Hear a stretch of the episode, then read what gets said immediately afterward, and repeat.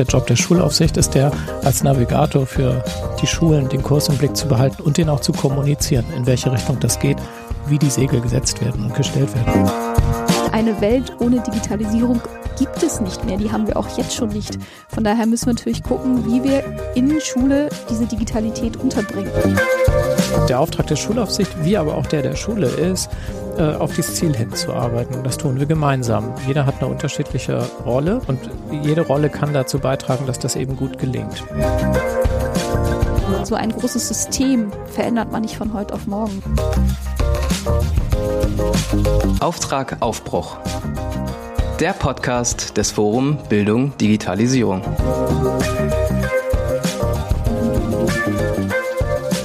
Herzlich willkommen. Mein Name ist Katja Weber und wenn ihr Auftrag Aufbruch, den Podcast des Forum Bildung Digitalisierung schon häufiger gehört habt, dann kennt ihr Jöran Mus-Merholz schon als Host. Jetzt steige ich noch ein als Co-Gastgeberin in die Bütt.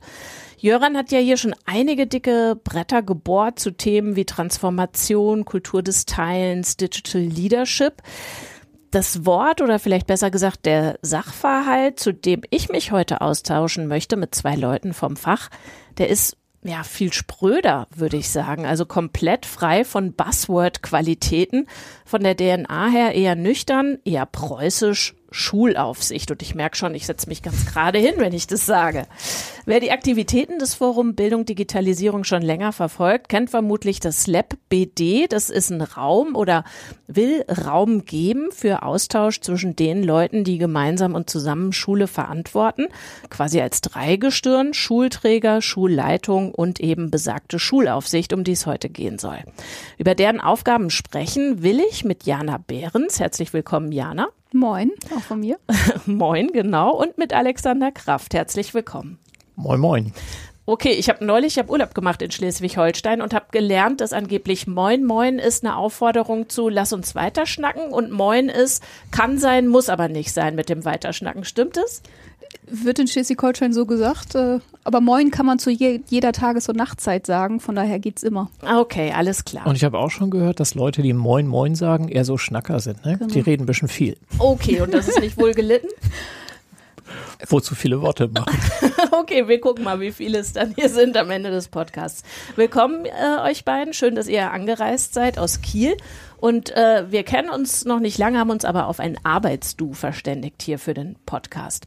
Ihr beide, ihr seid ja Schulaufsicht, nämlich für das Land Schleswig-Holstein am Ministerium für allgemeine und berufliche Bildung, Wissenschaft, Forschung und Kultur in Kiel, so heißt es in ganzer Schönheit. Und in diesem Haus, nämlich bei seiner Chefin, bei der Ministerin Karin Prien, liegt aktuell auch die Präsidentschaft der KMK, also der Kultusministerkonferenz. Und Jana, ich weiß, du leitest im Ministerium die Abteilung Zentrale Dienste und Schuldigitalisierung und Alexander die Abteilung Schulgestaltung und Schulaufsicht allgemein und berufsbildende Schulen, Förderzentren, Qualitätssicherung. Ihr seid für 3000, nee, für 335.000 Schülerinnen und Schüler zuständig in Schleswig-Holstein, so über den Daumen. An wie vielen Schulen, wisst ihr das auswendig? Fast 800 Schulen haben wir. Fast 800 und über alle Schulformen hinweg natürlich. Also da ist die äh, Inselschule auf Nahallig in der Nordsee mit zwei Handvoll Kindern und einer Lehrkraft genauso eingepreist wie ein Berufsbildungszentrum mit vierstelligen Schülerinnenzahlen und einem riesigen Kollegium. Jetzt habe ich gesagt, was auf euren Visitenkarten steht, aber ich würde euch bitten, nochmal genauer vorzustellen, was ihr macht. Also, was ist Inhalt deiner Arbeit, Jana? Was machst du? Was liegt bei dir auf dem Tisch? Oh, eine ganze Menge. Ähm, meine Abteilung teilt sich in zwei Themenfelder. Der Bereich zentrale Dienste, das ist so gesehen der ganze Bereich für, für das Ministerium selbst, Personal, mhm ähm, Organisation, IT, auch für die Verwaltung, also auch das Thema Verwaltungsdigitalisierung liegt in meiner Abteilung. Mhm. Und der Bereich Schuldigitalisierung ist äh, anders als dargestellt, bin ich tatsächlich keine Schulaufsicht. In meinem Themenfeld liegt aber der Bereich Digitalpakt Schule, die rechtlichen Rahmenbedingungen und auch die Landesprogramme Digitale Schule. Das ist der Überbegriff für die ganzen IT-Verfahren, die wir als Land zur Verfügung stellen und wo wir eben Eigenentwicklung auch weiter umsetzen. Das heißt, du digitalisierst nach innen ins Haus und nach außen in die Schul- und Bildungslandschaft des Landes. Genau, in beide Richtungen. Okay, und was ist genau das, was du machst, Alexander? Wenn ich dich auf einer Party kennenlerne, sagst du wahrscheinlich nicht, ich leite die Abteilung Schulgestaltung und Schulaufsicht, allgemein und berufsbildende Schulen, Förderzentren, Qualitätssicherung. Auf gar keinen Fall. Das ist viel zu kompliziert und verschreckt ja womöglich alle. Also äh, was ich mache ist, ich bin Jurist, äh, früher mal Rechtsanwalt und jetzt eben in der Verwaltung und äh, fühle mich aber auch so ein bisschen äh, wie der Anwalt äh, der Schulen. Also es geht darum, ähm, das Wie der Schule äh, zu, geregelt zu kriegen, mhm. gemeinsam mit den Schulen. Einen Rahmen äh, aufzuzeigen, innerhalb dessen die Schulen arbeiten und aber äh, auch mit den Schulen die konkreten Probleme zu lösen, die sich dann stellen. Das kann sowohl sich um einen Einzelfall handeln, wenn äh, es sich verhackelt mit Schülerinnen und Schülern. In, insofern ist das äh, besonders spannender, wenn solche Einzelfälle zu uns kommen und wir helfen können, die aufzulösen. Ähm, aber es kann sich eben auch ganz grundsätzlich um die Frage drehen, äh, was genau passiert denn da in Schule? Also zum Beispiel äh, liegt in meiner Abteilung die Verantwortung für die Fachanforderungen oder Lehrpläne, hätte man früher gesagt. Also was wird da eigentlich konkret im Unterricht unterrichtet? Und das mache ja nicht ich als Jurist, sondern in meiner Abteilung sind ganz viele Expertinnen und Experten, also Lehrkräfte, die ganz genau wissen, worum es sich in Schule dreht. Jana hat jetzt vorhin schon äh, gleich die Sache klargestellt und gesagt, ich fühle mich nicht als Schulaufsicht. Du dich aber schon, vermute ich zumindest, führst du sie ja am Titel der Abteilung. Genau, richtig. Also ähm, das ist gesetzlich geregelt. Äh, das Schulgesetz bestimmt, wer die Schulaufsicht äh, wahrnimmt. Die gibt es auf verschiedenen Ebenen. Es gibt in Schleswig-Holstein eine untere Schulaufsicht. Das kennt man vielleicht. Das sind die Schulämter oder die Schulrätinnen und Schulräte. Die sitzen in den Kreisen und sind äh, für Grundschulen, Gemeinschaftsschulen und Förderzentren zuständig.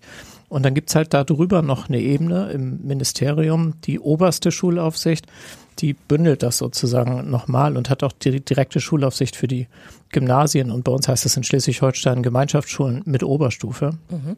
Ähm, und wer da Schulaufsicht ist, das sind eben diejenigen, die äh, die Dienst-, Fach- und Rechtsaufsicht über die Schulen ausüben. Das heißt, immer wenn sich dienstrechtliche, fachliche oder andere schulrechtliche Fragestellungen ergeben, muss die Schulaufsicht die klären. Und in dem Sinne bin ich tatsächlich Schulaufsichtsbeamter. Mhm. Schulaufsichtsbeamter, ein langes Wort. Beim Scrabbeln hätte man da ganz viele Punkte. Wahrscheinlich, ja. Aber man muss die Buchstaben ja zusammenkriegen.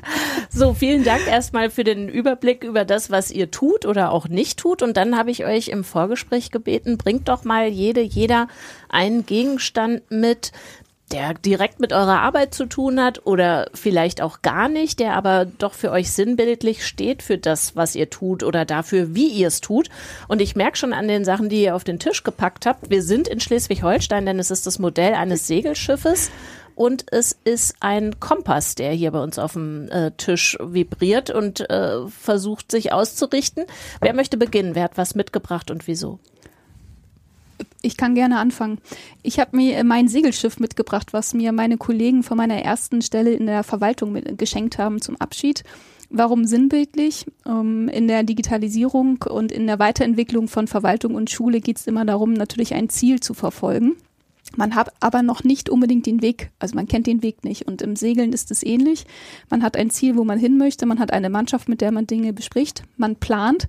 Man muss aber tatsächlich regelmäßig gucken, ob man sich noch auf dem richtigen Kurs befindet. Es gibt Veränderungen, die man nicht einplanen kann. Äh, man, muss, man muss sich danach orientieren, gucken, dass man Veränderungen vornimmt. Und das beschreibt mich in meiner Art, glaube ich, ganz gut. Also zumindestens versuche ich ein Ziel, in dem Fall eben die Schuldigitalisierung umzusetzen aber ich habe noch nicht den einen Weg für mich, äh, den ich unbedingt nachverfolge, sondern wir versuchen regelmäßig nachzujustieren. Wir arbeiten ja auch in meiner Abteilung viel in Projekten, mhm. dann auch in den Projekten regelmäßig zu gucken, erreichen wir das? Äh, wir stimmen uns ab, wir koppeln uns rück. Wir kriegen ja auch Rückmeldungen aus dem Schulbereich von Lehrkräften, von Verwaltungs-, äh, also von den Schulträgern in dem Fall wo Dinge funktionieren, wo sie nicht funktionieren, wo man vielleicht Dinge noch nicht im Blick hatte. Und das äh, ist beim Segeln genauso und deswegen habe ich das Segelboot mitgebracht. Hm. Okay, würdest du sagen, du siehst dich, du sagtest ja, nee, Schulaufsicht bin ich nicht. Bist du Navigatorin? In dem Fall ja, also in meinem Bereich sicherlich. Ich äh, habe ein Ziel vor Augen, also ist ja auch nicht mein eigenes Ziel, sondern wir, wir haben ja alle ein gemeinsames Ziel, aber ich versuche zumindest weiter als Navigatorin den Bereich dann äh, zu erreichen. Und spannend, dass du sagst, denn tatsächlich auch beim Segeln bin ich sehr gerne die Navigatorin. Mhm. Also ich bin auch in meiner Freizeit tatsächlich auf dem Segelboot unterwegs, wenn es passt und habe auch dort sehr gerne den Bereich der Navigation übernommen. Überblick behalten, gucken, ob der Weg noch passt und gegebenenfalls zu gucken, an, in welche Richtung, ist ja auch nicht immer eine, man dann im Idealfall das Ziel erreicht. Mal schneller, mal langsamer, mal gemütlicher, mal mit etwas mehr Hektik, aber ja. Okay, dann haben wir hier noch ein anderes Gerät, das im Nautischen äh, gern zum Einsatz kommt, nämlich den Kompass. Und den hast du mitgebracht, Alexander. Den habe ich mitgebracht. Erstmal geht mir gerade noch durch den Kopf, das mit dem Segelboot ist total genial, weil du musst überhaupt auch erstmal da die Segel setzen, dass du den Wind auch nutzen kannst und in Gang Stimmt. kommst. Ähm, so nehme ich unsere Abteilung 1 wahr. Die sind schon ein Stück weit auch die Treiber der Digitalität in, in Schulen, indem sie die Segel setzen. Und uns da voranbringen. Genau, und wir gucken gemeinsam im Grunde auf den Kompass. Also konkret kommt er jetzt ehrlich gesagt an mich als Geschenk. Ähm, als ich mal die Leitung einer äh, Steuerschule übernommen hat, hat mein Vorgänger mir den geschenkt, weil er meinte, könnte hilfreich sein, ähm, den Weg ähm, im Blick zu behalten, beziehungsweise die, die Richtung immer äh, gut zu finden. Und der hat mich seitdem, das war äh, 2010, seitdem immer begleitet, liegt immer auf meinem äh, Schreibtisch, obwohl ich inzwischen ja woanders arbeite. Aber tatsächlich fällt mein Blick manchmal drauf und ich denke so, äh, okay, schau mal, dass du den richtigen, den Kurs beibehältst. Ähm, es hat inzwischen aber ganz viel mit meiner aktuellen Tätigkeit äh, zu tun, weil hier geht es jetzt nicht nur darum, selber den Kurs zu behalten, sondern für uns in der Schulaufsicht geht es darum, zu gucken, wo geht es für die Schulen hin und wir helfen ein Stück weit, den Kurs mit im Blick zu behalten. Deswegen ist der Kompass auch eine Erinnerung, was ist unser Job? Äh, du hast das ja vorhin schon mal angedeutet, kann ich vielleicht dann nochmal eine richtige Definition nachher versuchen. Aber wenn ich es jetzt in diesem Moment sagen sollte, der Job der Schulaufsicht ist der, als Navigator für die Schulen den Kurs im Blick zu behalten und den auch zu kommunizieren, in welche Richtung das geht, wie die Segel gesetzt werden und gestellt werden. Dem entnehme ich jetzt, du hast äh, in deinem Vorleben auch schon mal die Rolle eines Schulleiters eingenommen. Ne? Also das war so eine Schule, an der äh, Finanzwirte und Wirtinnen ausgebildet werden.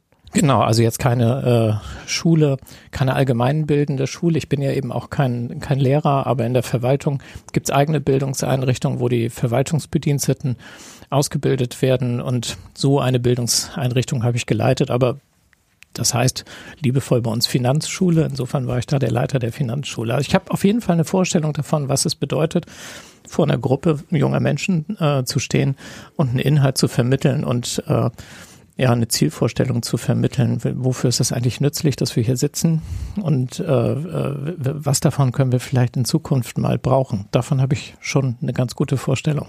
Ihr beide habt ja äh, jeweils äh, schon einige Stationen so absolviert in der Karriere. Bei dir haben wir jetzt auch schon rausgehört, Jurist, Steuerrechtler, Schulleiter am Bildungszentrum für Steuerverwaltung. Es gab Stationen in der Staatskanzlei und im Landesfinanzministerium Schleswig-Holsteins.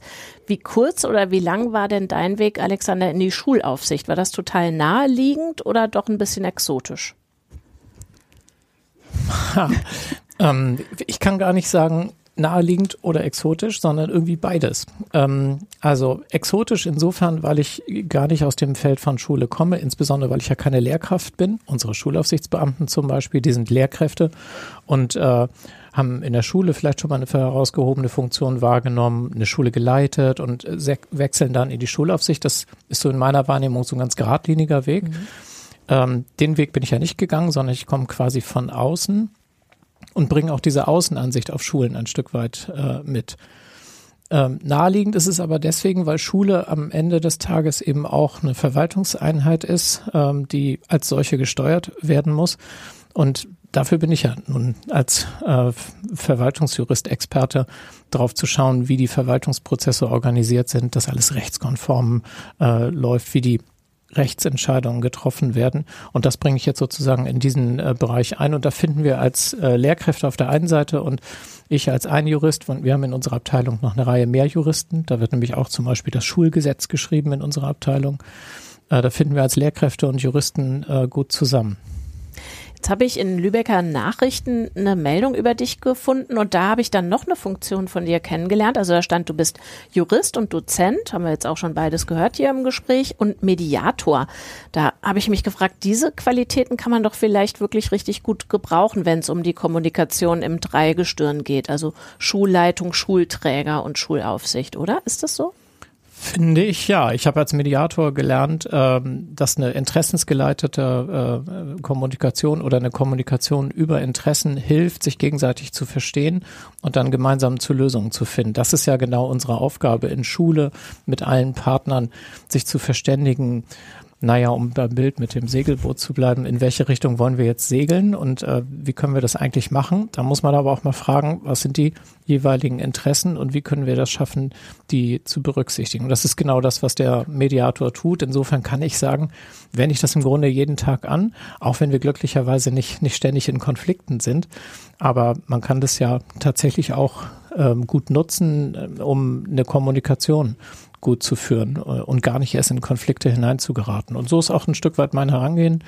Ähm, ich ich würde immer von mir sagen, ich, ich bin einer, der ähm, von der Haltung der Neugier an die Dinge rangeht und, und das verstehen und nachvollziehen will, warum Dinge wie gemacht werden und dann auch zu fragen, ähm, habt ihr auch schon mal überlegt, es anders zu machen? Und das sind Dinge, die kommen aus der Mediation. Und bei dir, Jana, also gibt's auch etliche Positionen. Ich nenne vielleicht nur mal die Abschlüsse, die du gemacht hast. Von Haus aus Diplom Verwaltungswirtin, dann kam noch ein Bachelor in Volkswirtschaftslehre, dann Master in Wissenschaftsmanagement. Wie folgerichtig ist es für dich, dass du dich jetzt mit dem Thema Digitalisierung von Schule befasst? Ich würde mal die Gegenfrage stellen, wie, wie unrichtig wäre es bei den Abschlüssen? ähm, also Fieser Kniff mit Geg Gegenfragen ja, das zu arbeiten. Stimmt. ähm, ich bin tatsächlich in meinem, in meinem Arbeitsleben oder auch in den Studien immer wieder damit konfrontiert gewesen, mich auf Veränderungen einzustellen. Beziehungsweise ich war schon immer jemand, der nicht dran festhalten musste, dass er in tatsächlich sehr gegebenen Strukturen arbeitet. Ähm, ich habe den Weg, deswegen auch der Bachelor in Volkswirtschaftslehre. Ich war erst in der Verwaltung, habe dort gearbeitet, habe dann für mich nochmal entschieden, dass ich etwas anderes kennenlernen möchte, auch äh, so gesehen mein Spektrum erweitern möchte, mit dem VWL-Studium etwas, was ja eher untypisch Verwaltung ist, gewählt. Ähm, den Weg zurück aber jetzt ja auch in einer Rolle und Funktion machen dürfen als Abteilungsleitung für die Bereiche zentrale Dienste und Schuldigitalisierung wo ich mit Organisation und Digitalisierung Veränderung gestalten kann. Mhm. Und das ist etwas, was mich schon immer immer interessiert hat. Äh, auch in meinen Abschlussarbeiten habe ich mich immer mit Veränderungsprozessen beschäftigt, damit, dass Verwaltung nicht stehen bleibt, dass Dinge im Fluss sind und Menschen eben auch mitgenommen werden müssen. Und ähm, das kann ich in den Themenfeldern, die ich jetzt bearbeite, tatsächlich ganz gut abbilden. Und natürlich fragt man sich, wie passen die Themen zusammen? Verwaltung, VWL, Wissenschaftsmanagement. Ähm, meine Themenfelder sind aber geprägt vom Rechtlichen, von Zahlen, von Projektmanagement, äh, von, von auch dem Blick zu Weiten. Ähm, mein, mein Themenfeld in der Schuldigitalisierung ist ja auch vielfach im Austausch mit den Schulträgern, also auch eben mit einer, einer Verwaltungsebene, in der ich selbst einige Jahre gearbeitet habe, sowohl auf Kreisebene als auch auf Kommunalebene. Das heißt, ich habe den Blick auch dafür, was vielleicht deren Probleme sind, beziehungsweise wie Herangehensweisen sind. Und das hilft natürlich auch bei der Frage, wie gehe ich an Dinge heran? Ähm, wie arbeite ich mit denen zusammen? Was geht vielleicht, was geht nicht? Mhm. Und das VWL-Studium eben schafft ja den Weitblick, auch äh, Dinge an Dinge heranzugehen. Von daher würde ich schon sagen, dass meine Qualifikation gut passt zu dem, was ich jetzt auch mache. Du hast angesprochen, dass du eine bist, die Veränderungen sucht und vielleicht sogar auch befördern will, da mitarbeiten will. Dann äh, kam der 13. März 2020 und hat eine gewaltige Veränderung für uns alle bedeutet. Die Schulen in Schleswig-Holstein haben ihren Präsenzbetrieb eingestellt und ähm, ja, wir alle bundesweit, ähm, auch in anderen Berufen, nicht nur in der Schule, wir wurden so speed- oder zwangsdigitalisiert, je nachdem, wie man das werten möchte. Das hat dann mal besser, mal schlechter geklappt in den Schulen, je nachdem, wie gut die schon vor der Pandemie aufgestellt waren. Jetzt sind zweieinhalb Jahre vergangen seit dem 13. März 2020. Ist das Bild denn jetzt einheitlicher in Sachen Digitalisierung von Schule in Schleswig-Holstein? Also dieser Boost, als der das ja oft beschrieben worden ist, hat der dafür gesorgt, dass sich das alles so um einen Wert herum einpendelt? Nein, also ich habe auch gar nicht die Vorstellung, dass sich das alles um einen Wert herum einpendelt. Ähm, natürlich 2020, also ich glaube, äh, Alexander und ich wissen sehr genau, ähm, was wir am 13. März gemacht haben. Wir haben äh, das ganze Wochenende danach äh, gemeinsam im Ministerium verbracht, weil Dinge reguliert und geregelt werden müssen.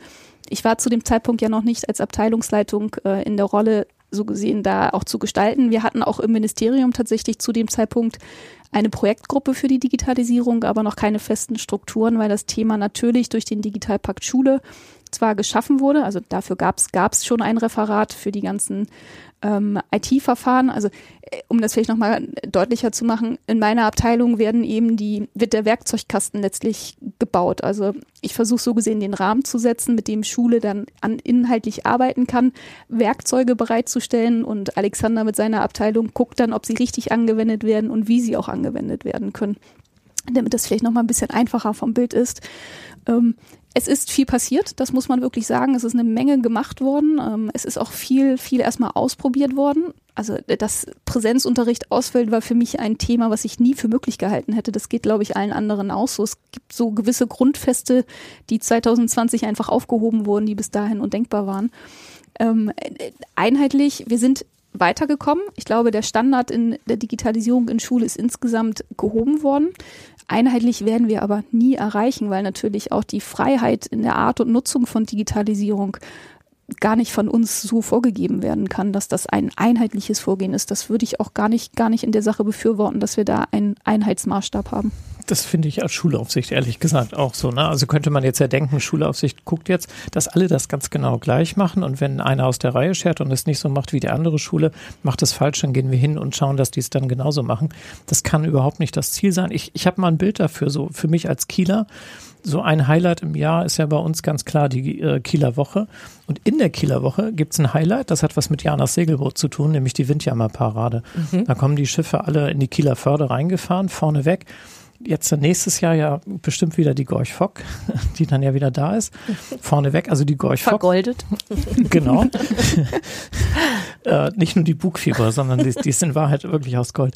Äh, dann, dann kommen die also alle reingefahren, Gorch Fock vorneweg und alle anderen hinterher. Und da sind alle möglichen Schiffstypen, die man sich so denken kann, die da mitfahren. Und alle kommen dann zusammen an, letzten Endes in der, in der Förde ähm, und, und haben, das Ganze gibt ein schönes Bild. Und das ist exakt das Bild der Schulen. Also wir haben eine total bunte Schullandschaft, das ist auch genau richtig äh, so, weil das nämlich nach den Bedürfnissen vor Ort die, die Schule aufgestellt sein muss. Ähm, und am Ende des Tages müssen wir natürlich schon schauen, dass die Schülerinnen und Schüler ins Ziel äh, kommen und unsere Bildungsstandards erreichen. Aber nicht alle auf demselben Weg. Und nicht alle im selben Schiff sozusagen. Nee, so ist es be mhm. besser, genau. Nicht im selben Schiff, genau. Jetzt habe ich, jetzt müssen wir einfach nochmal in den Steinbruch der begrifflichen Arbeit, glaube ich. Wir tänzeln so rum um das Wörtchen Schulaufsicht und was das bedeuten kann und nicht bedeuten soll. Und jetzt bitte ich euch einfach um die knallharte Definition, Alexander. Du vielleicht zuerst, weil du ja sagtest, Jana, du siehst dich gar nicht so sehr in der Rolle. Trotzdem würde ich es von dir auch gleich gerne hören, aber erstmal Alexander, bitte. Ja, Schulaufsicht ist äh, vom Gesetz her kommend äh, die Dienstfach- und Rechtsaufsicht über die Schulen. Das heißt, äh, die Schulen haben einen gesetzlichen Auftrag, der ergibt sich in Schleswig-Holstein aus dem Schulgesetz. Das wird übrigens von unserer Abteilung für Schulaufsicht ähm, entworfen und dann im Landtag beschlossen.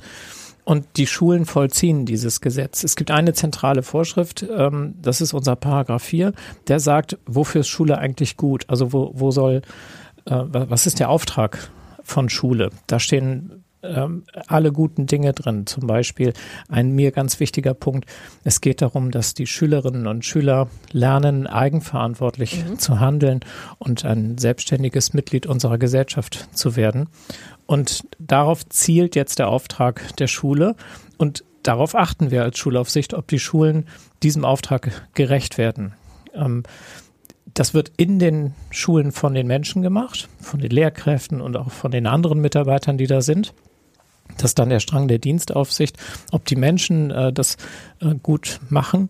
Und ähm, manchmal geht es auch um die Frage, ob es rechtlich richtig gemacht ist. Und dann kann zum Beispiel, wenn jemand mit einer Zeugnisnote nicht einverstanden ist, könnte es dagegen eine Beschwerde geben. Und äh, ganz am Ende, wenn, wenn es nicht gelöst werden kann vor Ort, dann ist die Schulaufsicht da, auch solche Rechtsfragen dann äh, aufzulösen. Wie definierst du, Jana, die Schulaufsicht? Genau so oder hast du hier und da nochmal eine Fußnote reinzuhängen oder einen Widerspruch? Das ist eine fiese Frage jetzt. Also ich glaube, ich musste mich tatsächlich mit der genauen Definition noch nie so auseinandersetzen, weil es bei mir in meiner Abteilung in dem Umfang keine Rolle spielt. Schulaufsicht für mich tatsächlich sind eben auch die Köpfe bei uns im Hause und auch vor Ort in den Schulämtern, die die Schulen bei ihren konkreten Fragestellungen begleiten, die eben auch gucken, ob der Rahmen, der ja gesetzt ist, ähm, der ja von den Schulen auch unterschiedlich ähm, umgesetzt wird, eingehalten wird und gegebenenfalls eben auch jetzt bei der Digitalisierung, ist auch ein Thema, was wir zwischen den Abteilungen immer wieder diskutieren, auch selbst mitgenommen werden, dass sie auch bei der Digitalisierung gucken können, was kann man noch machen. Also auch nicht nur kontrollierend. Das ist ja immer der eine Part, der klassisch auch der Verwaltung zugeschrieben wird. Ich äh, bin das Kontrollorgan, ich setze die in den Rechtsrahmen, sondern am Ende vielleicht auch ein Stück weit begleitend und vielleicht sogar irgendwann auch mit impulsgebend sein können bei den Themen, wie eben Schule auch anders noch gestaltet werden kann. Wenn ich dich jetzt so höre, muss ich sagen, habe ich das tatsächlich zu rechtlich beschrieben. Ne? Weil, also das, äh, ich finde, ähm, wenn ich nochmal überlege, was ich eben über Schulaufsicht mhm. gesagt habe, was sich aus dem Schulgesetz ableitet, das ist noch ein Stück weit blutleer. Und ich habe mich jetzt nochmal gefragt, was bedeutet das im tatsächlichen Tun? Und im tatsächlichen Tun ist es halt so, dass ein Schulaufsichtsbeamter an der Seite einer Schule steht und äh, deren Berater ist. Ähm, gerade in der Corona-Zeit, du hast ja den 13. März 20 angesprochen, gerade in der Corona-Zeit war es so, ähm, dass Schulleitungen manchmal nicht wussten, wie genau sie jetzt eigentlich handeln dürfen, wie sie vorgehen können. Und dann klingelt das Telefon und dann wird es gemeinsam beraten. Also das ist eben der Kern von schulaufsichtlicher Tätigkeit, beratend an der Seite der Schule zu stehen und die zu unterstützen, dass sie ihren Job machen können. Jetzt äh, ist Schulaufsicht in jedem Bundesland in Deutschland anders strukturiert, anders organisiert. Vermutet ihr, dass eure Kolleginnen und Kollegen aus den anderen Bundesländern eure Definitionen und Ideen so weit unterschreiben und abzeichnen würden? Oder gäbe es da irgendwo energischen Widerspruch? Also eigentlich würde ich erwarten, dass die alle ein ungefähr ähnliches Bild haben. Ich könnte mir schon vorstellen, dass es in den ganz großen Systemen, also die großen Länder, Nordrhein-Westfalen und so, ähm, naturgemäß wegen der riesengroßen Anzahl von Schulen irgendwie anders sein muss. Da gibt es dann mehr Verwaltungsebenen und schon wird es ein bisschen verwaltungstechnischer, weil man nicht mehr ganz so unmittelbar an den Schulen dran ist. Ähm, da haben wir in Schleswig-Holstein halt den Vorteil, dass es bei uns alles noch überschaubare Größenverhältnisse sind. Und deswegen klappt das mit dieser unmittelbaren Beratung eben tatsächlich auch. Ein Schulaufsichtsbeamter bei uns hat so jedenfalls im Durchschnitt, das ist unterschiedlich äh, auf den einzelnen Arbeitsplätzen, weil die auch noch andere Aufgaben haben als eben nur die Schulaufsicht, mhm. aber im Durchschnitt vielleicht so 24 bis 30 Schulen zu betreuen. Und das ist eine Größenordnung, das schafft man halt, kann man ja ausrechnen, da könnte ich im Jahr jede Woche eine Schule besuchen, ausführlich mir angucken. Ergo, ich habe die Möglichkeit, die intensiv zu betreuen. Und da sind wir in Schleswig-Holstein in einer guten Lage. Insofern kann es sich ein bisschen unterscheiden in den anderen Ländern, aber ich glaube, die Zielrichtung ist bei allen ähnlich. Jetzt habe ich schon das Gefühl, wenn wir darüber reden, da sind so zwei widerstrebende Richtungen drin in der Schulaufsicht und, weiß ich nicht, vielleicht auch in eurem Tun, weil äh, Schulaufsicht, schon das Wort gibt es vor, das ist eine Adlerperspektive. Also die Menschen im Ministerium gucken von oben auf die Schullandschaft in ihrem Land. Und ihr habt jetzt die unterstützenden und impulsgebenden Aspekte äh, angesprochen, aber am Ende gibt es natürlich auch einfach diesen Rechtsrahmen. Da gibt es eine Checklist, sage ich jetzt mal vereinfacht, und da kann man abhaken, ist der Rechtsrahmen erfüllt oder nicht. Und dann muss ich handeln und das ist dann nicht mehr unterstützend, sondern wahrscheinlich in irgendeiner Weise maßregelnd. Also wie würdet ihr denn die die Richtung eurer Arbeit beschreiben? Ist das top-down oder ist das bottom-up? Äh, ist das Adlerperspektive oder ist das auf Augenhöhe? Also welche Worte findet ihr für dieses Verhältnis? Ich empfinde da eine Spannung drin.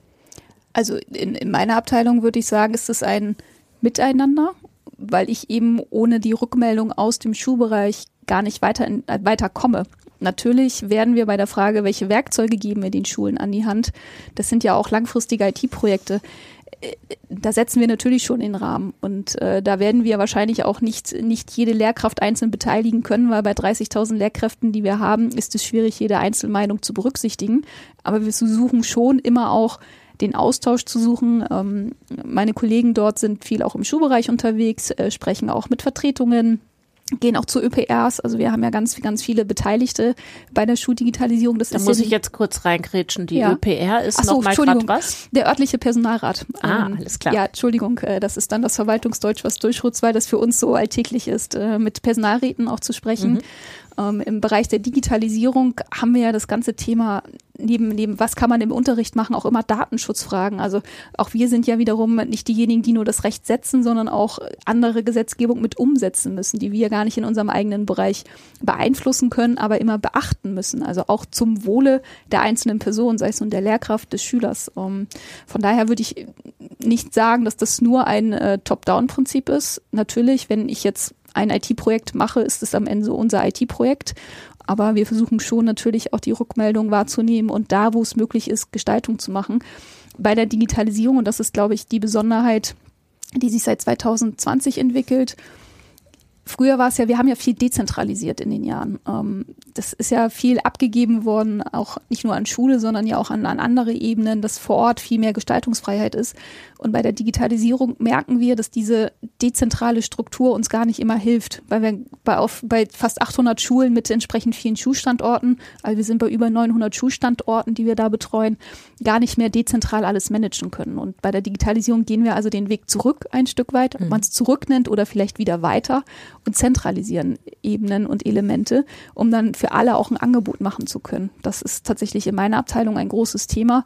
Die Systeme, die wir bereitstellen, stellen wir für alle Schulen bereit und nehmen natürlich damit einen Teil der Verantwortung, die vor Ort bisher war und lag, auch wieder zurück ans Ministerium. Alexander, kannst du dich nochmal verhalten zu dem, was ich so als Spannungsverhältnis beschrieben habe? Ähm, ich nehme das tatsächlich in der täglichen Arbeit so auch nicht wahr, das Spannungsverhältnis. Und äh, das liegt wahrscheinlich daran, dass wir ja ein gemeinsames äh, Ziel haben. Und der Auftrag der Schulaufsicht, wie aber auch der der Schule ist, äh, auf dieses Ziel hinzuarbeiten. Und das tun wir gemeinsam. Jeder hat eine unterschiedliche Rolle.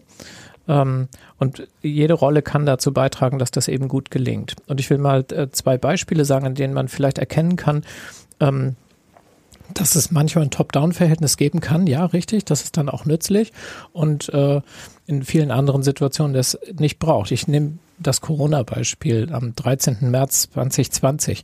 Wenn wir jetzt die Schulen gefragt hätten, überlegt mal, wie ihr mit der Situation umgehen wollt. Da gibt es so ein Virus und ähm, man weiß noch nicht genau, was damit ist, aber überlegt ihr euch mal, wie ihr damit umgehen äh, sollt, dann wären die ja total überfordert damit gewesen. Erstmal sind die keine Virus-Sachverständigen und äh, zweitens wären an äh, 800 Standorten auch unterschiedliche Ideen gewesen. Und da war es halt nützlich in der Situation, dass von einer Stelle gesagt wird, okay, wir haben die Lage jetzt mal eingeschätzt, folgende Regelung, so ist das jetzt. Und damit waren die Schulen in dem Moment ja auch entlastet und äh, waren nicht in der Schwierigkeit, sich rechtfertigen zu müssen, warum sie jetzt öffnen, nicht öffnen. Ähm, da, und das sind genau die Situationen, wo es das auch braucht, dass es ein, eine Top-Down-Entscheidung gibt. Aber immer dann, wenn es um ähm, die Gestaltung äh, von Schule geht, dann ist Top-Down erstmal weniger nützlich, denn ähm, die Wirkung von Schule treten ja immer vor Ort oder müssen, sollen immer vor Ort beim den Schülerinnen und Schülern eintreten. Und also muss Schule eben auch genau da gestaltet werden. Und ich kann dann ja was verordnen, aber wenn das nicht ankommt äh, auf der Ebene der Schule und die Lehrkräfte das gar nicht umsetzen können, dann ist es ja am Ende des Tages auch nicht nützlich. Also sind wir als Schulaufsicht automatisch genau, wie Jana gesagt hat, in dieser vermittelnden ähm, Rolle. Das heißt, wir bringen die Idee ein, es gibt vielleicht ein Tool, äh, das die Digitalität bewegt. Und das bringen wir ein und äh, gehen dann in die in den Dialog mit den Schulen, sagen, was könnt ihr daraus machen? Und wir gucken uns auch an, was da gemacht wird, um ähm, es gemeinsam zu bewerten und daraus dann Innovation und Weiterentwicklung gemeinsam zu entwickeln. Also die, die echten Schulgestaltungssituationen, das sind welche von Zusammenarbeit eher auf Augenhöhe und vielleicht als Schulaufsicht mit dem Luxus, mit ein bisschen Abstand auf die Situation blicken zu können, sagen zu können, habe ich schon mal gesehen bei einer anderen Schule.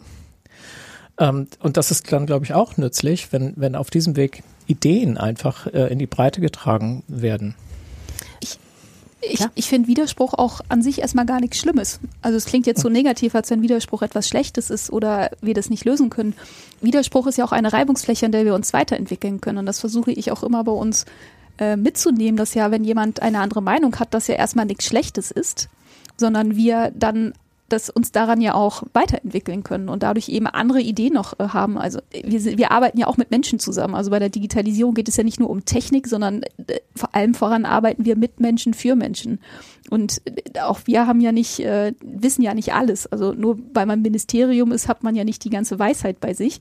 Gerade bei der Digitalisierung sind ja auch die Ministerien in einer Situation, wo wir uns ganz neu aufstellen und ja gar nicht auf Erfahrungswerte in lange zurückgreifen können. Also eine Schule, die natürlich jetzt vielleicht seit 2015 schon die Digitalisierung ähm, gelebt hat, die ist für uns natürlich eine andere Beratungsinstanz, als wenn eine Schule kommt und sagt, äh, was mache ich denn jetzt? Nichtsdestotrotz ist das eine nicht schlechter als das andere in dem Moment, sondern man muss mit der konkreten Situation arbeiten. Und der Widerspruch zeigt uns ja auch, wo man vielleicht nochmal anders beraten muss, anders unterstützen muss, wo wir vielleicht auch noch keine Antwort in dem Moment haben, weil wir es aus unserer Perspektive noch gar nicht gesehen haben. Von daher, vielleicht sind wir auch nicht drüber gestolpert, weil für mich ein Widerspruch gar nicht erstmal etwas ist, was ich als etwas Schlimmes empfinde, sondern es wahrzunehmen und dann zu gucken, wie gehe ich damit um. Auch wenn ich am Ende vielleicht nicht nicht jeden Widerspruch in der Sache so auflösen können, dass alle Beteiligten zufrieden sind. Jetzt habt ihr beide in euren Antworten jeweils die konkrete Situation vor Ort fokussiert. Du, Jana, hattest vorhin von Gestaltungsfreiraum gesprochen. Du, Alexander, von es kommt drauf an, was man draus macht. Also wir haben ein Angebot und das wird dann aber nicht überall nach Schema F durchexekutiert, sondern damit lässt sich arbeiten, so wie es vor Ort gebraucht wird. Das nehmen wir mal mit als Merkposten. Da würde ich gerne nachher nochmal mit euch drüber sprechen. Ähm, ich weiß aber, dass ihr beide jeweils äh, ein Stückchen Korrespondenz mitgebracht gebracht habt, weil äh, auch mit dem Ministerium kann man reden oder ihm schreiben und ihr kriegt, glaube ich, reichlich Post und wir würden jetzt tatsächlich gerne unter Wahrung des Briefgeheimnisses und so selbstverständlich mal hören, was da so an euch rangetragen wird. Was ist das in deinem Falle, Jana? Das, was bei uns herangetragen wird, betrifft natürlich eher die Einführung der Technik in Schule. Mhm. Also die Frage, wie gehe ich mit der Digitalisierung der Technik vor Ort um? Ein Beispiel, was mir im Kopf geblieben war, weil es mir nochmal aufgezeigt hat, welche Ängste damit einfach verbunden sind. Es äh, sind Schriftstücke, die dann auch aus Sekretariaten aus dem Schulbereich kommen, wo darauf hingewiesen wird, was, wenn wir ein Tool einführen, welche, welche Ängste damit verbunden sind. Und dass das, was man bisher hatte, also wir haben eine allgemeine Schulverwaltungssoftware eingeführt, erstmalig. Vorher konnten die Schulen, beziehungsweise die Schulträger eben entscheiden, welche Software sie nutzen. Wir haben ein Schulportal zur Verfügung gestellt, über das Lehrkräfte mit einer E-Mail und äh, Zugang zum Lehrmanagementsystem arbeiten können. Das gab es in der Form einheitlich vorher noch nicht. Und äh, wir haben dann auch äh, aus den Sekretariaten natürlich die Rückmeldung bekommen, wenn die Schulverwaltungssoftware eingeführt wurde dass man Angst hat, wie man das bedienen soll, dass man das vorher ja kannte, dass man seine Dokumente da drin hatte, dass man damit äh, gut gearbeitet hat, jetzt ja Umstellungsprozesse davor sind.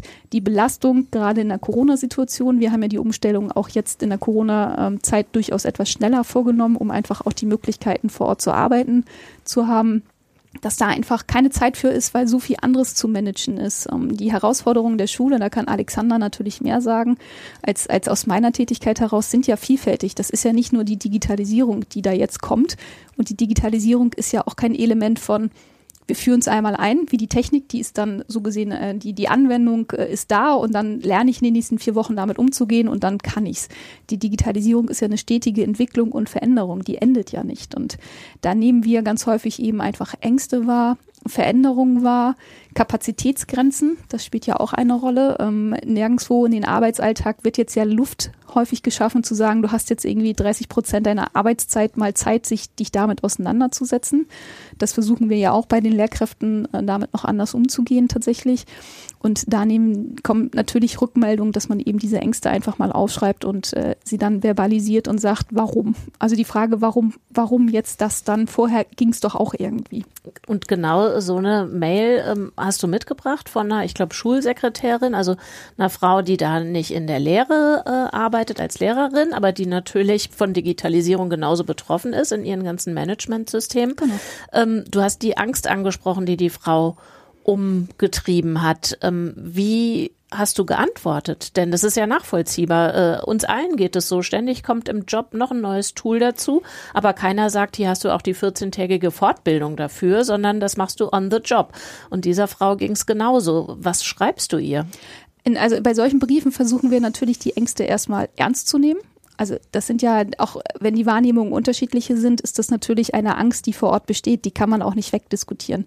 Und das, was wir natürlich dann versuchen, gar nicht nur bei der, beim Schulsekretariat, bei der einzelnen Lehrkraft, sondern eben bei allen, mit denen wir sprechen, den Mehrwert oder die Veränderung äh, darzustellen. Es ist nicht immer für den Einzelnen ein Mehrwert, aber wir versuchen natürlich schon ja, kann man sagen, den Sinn dahinter zu erläutern, beziehungsweise die Gründe, die dazu geführt haben.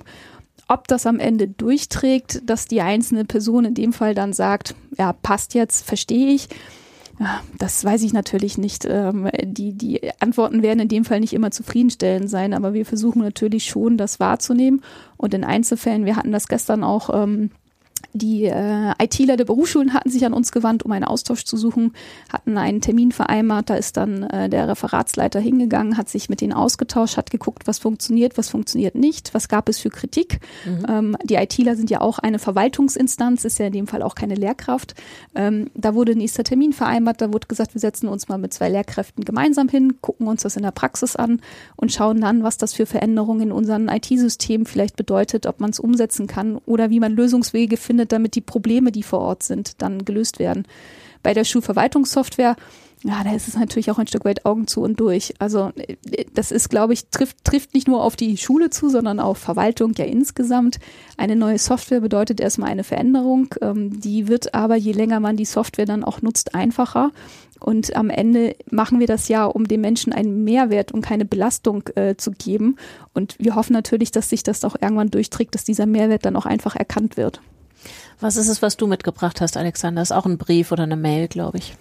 Genau, ich habe so eine typische Einzelsituation. Also ähm, kann man sich vielleicht vorstellen, wenn bei ähm, rund 800 Schulen, hatte ich übrigens vorhin am Anfang vergessen noch zu sagen, also das sind 800, so rund 800 öffentliche Schulen.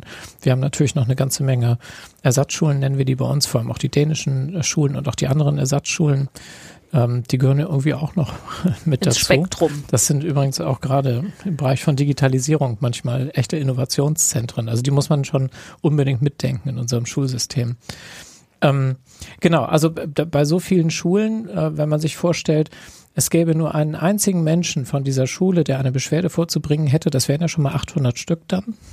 Äh, da wäre man dann schon eine Weile beschäftigt. Und wenn man sich dann noch vorstellt, dass es ja ähm, deutlich über 300.000 Schülerinnen und Schüler, also auch deutlich über 300.000 ähm, Familien sind. Also rund eine Million Menschen vielleicht so etwa, die dahinter stehen. Ähm, dann kann man sich erst recht vorstellen, was das bedeuten könnte, wenn jeder ähm, da mal eine Beschwerde überhaupt nur in einem Schülerleben vorzubringen hätte.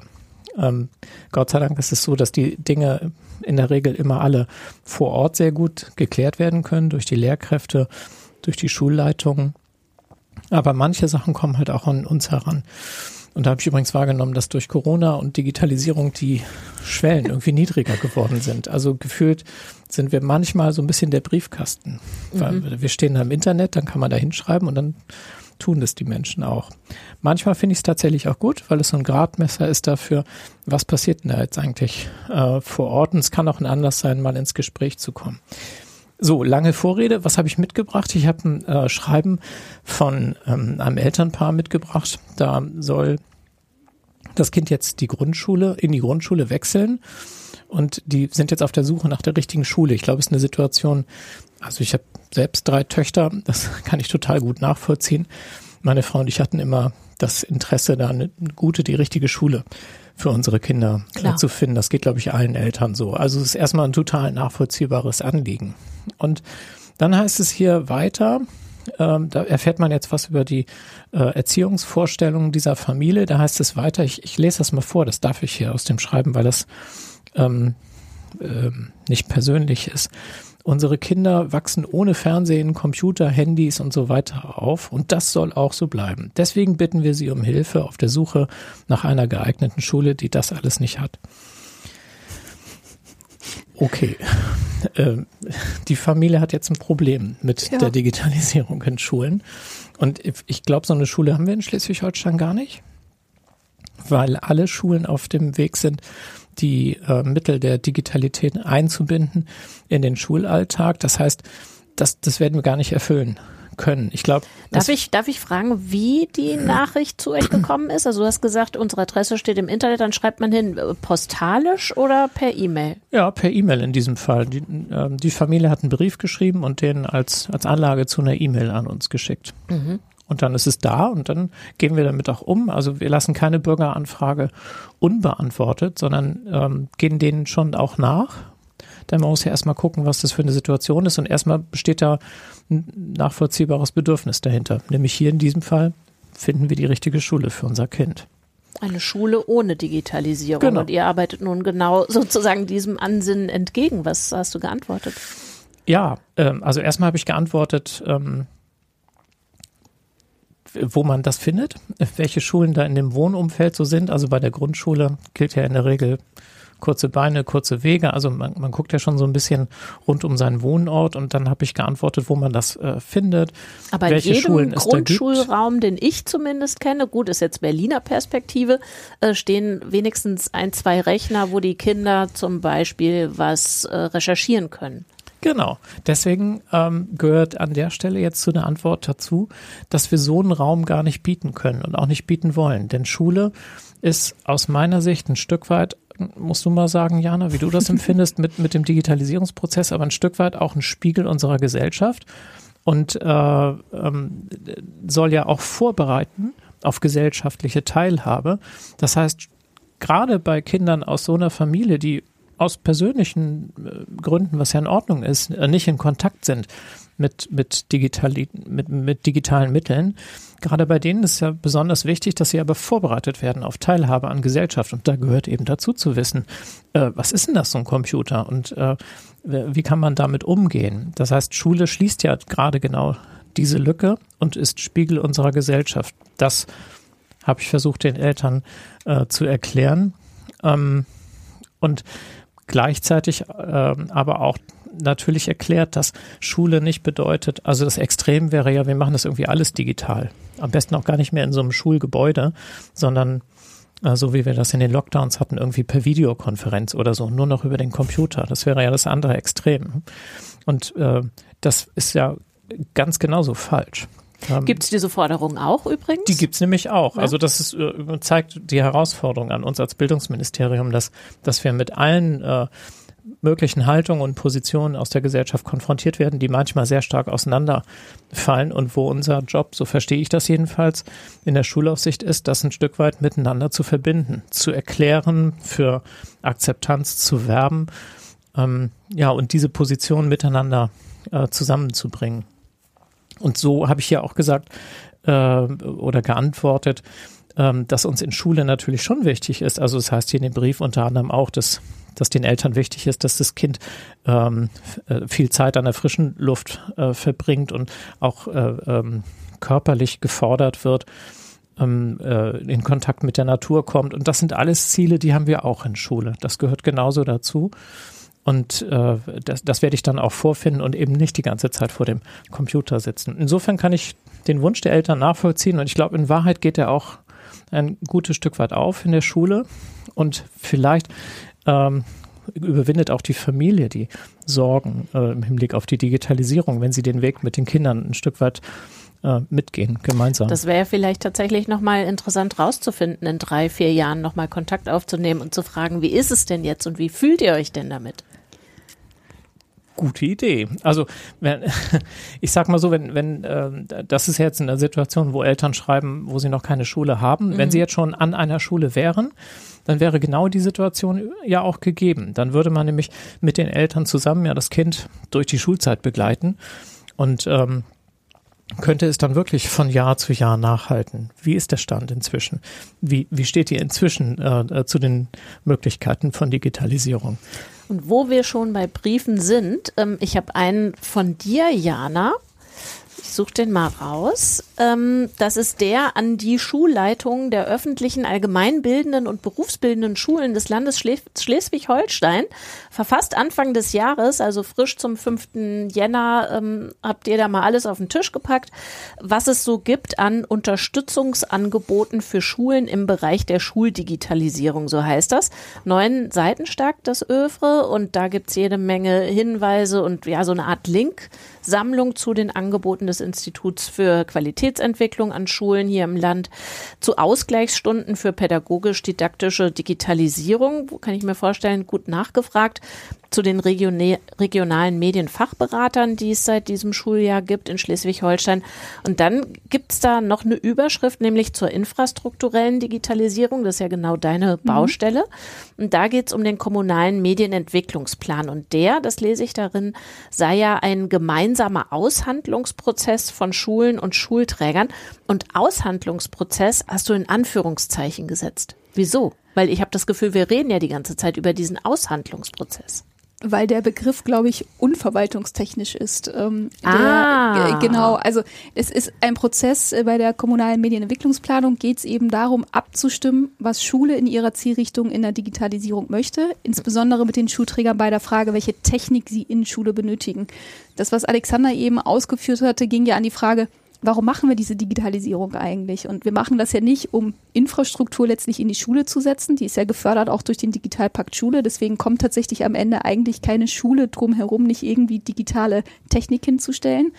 Aber die Technik soll ja zur Pädagogik passen. Das ist ja immer, deswegen es nennt sich dann so schön Primat des Pädagogischen, äh, dass wir eben sagen, die Pädagogik am Ende sagt ja auch, welche Technik wir benötigen. Und für die Technik vor Ort ist der Schulträger zuständig. Also das ist nichts, was wir jetzt ministeriumsseitig dann beschaffen. Wir fördern es jetzt. Äh, wir, wir rechnen auch ab zwischen Bund und Kommunen. Wir begleiten diese Prozesse auch, um eben auch zu sagen, wenn ihr gar nicht wisst, was eigentlich für eine Technik notwendig ist, dann berät das IQSH, ist die Abkürzung für unser Landes Landesinstitut.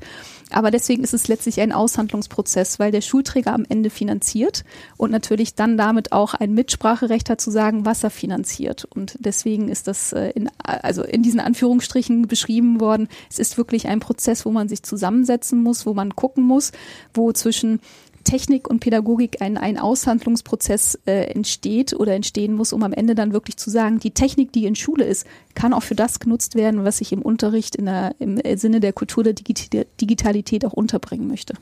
ich ich finde, wenn, wenn ich das da reinwerfen Klar. darf, das ist total super schlau, was der Gesetzgeber da gemacht hat.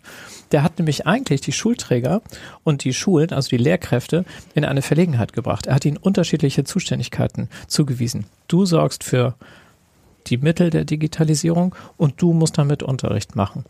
Und äh, damit zwingt er sie genau in diese Aushandlungsposition, auch wenn das Gesetz es so nicht sagt. Aber es macht eben keinen Sinn, wenn, wenn jeder seinen Auftrag versucht, ganz alleine für sich umzusetzen. Man muss schon zusammenkommen, dass die Dinge zusammenpassen. Da ist das Schulgesetz ähm, im Grunde ein kluger Ratschluss, alle Verantwortlichen zusammenzubringen, dass die Dinge gut überlegt werden und sinnvoll aufgestellt werden. Und ja. dieser Prozess oder dieser ähm, Aushandlungsprozess dann eben von allen Beteiligten äh, geführt wird. Allerdings gibt es da ein weiteres Zitat, bei, ich, also ich beginne es so, bei der Beantragung der Fördermittel haben Sie Ihre Schulträger insbesondere dadurch zu unterstützen, dass Sie Teile des Antrages beisteuern, die unmittelbar pädagogisch-didaktische Expertise voraussetzen, also das technisch-pädagogische Einsatzkonzept sowie Angaben zur Fortbildungsplanung der Lehrkräfte im Bereich des Einsatzes digitaler Medien.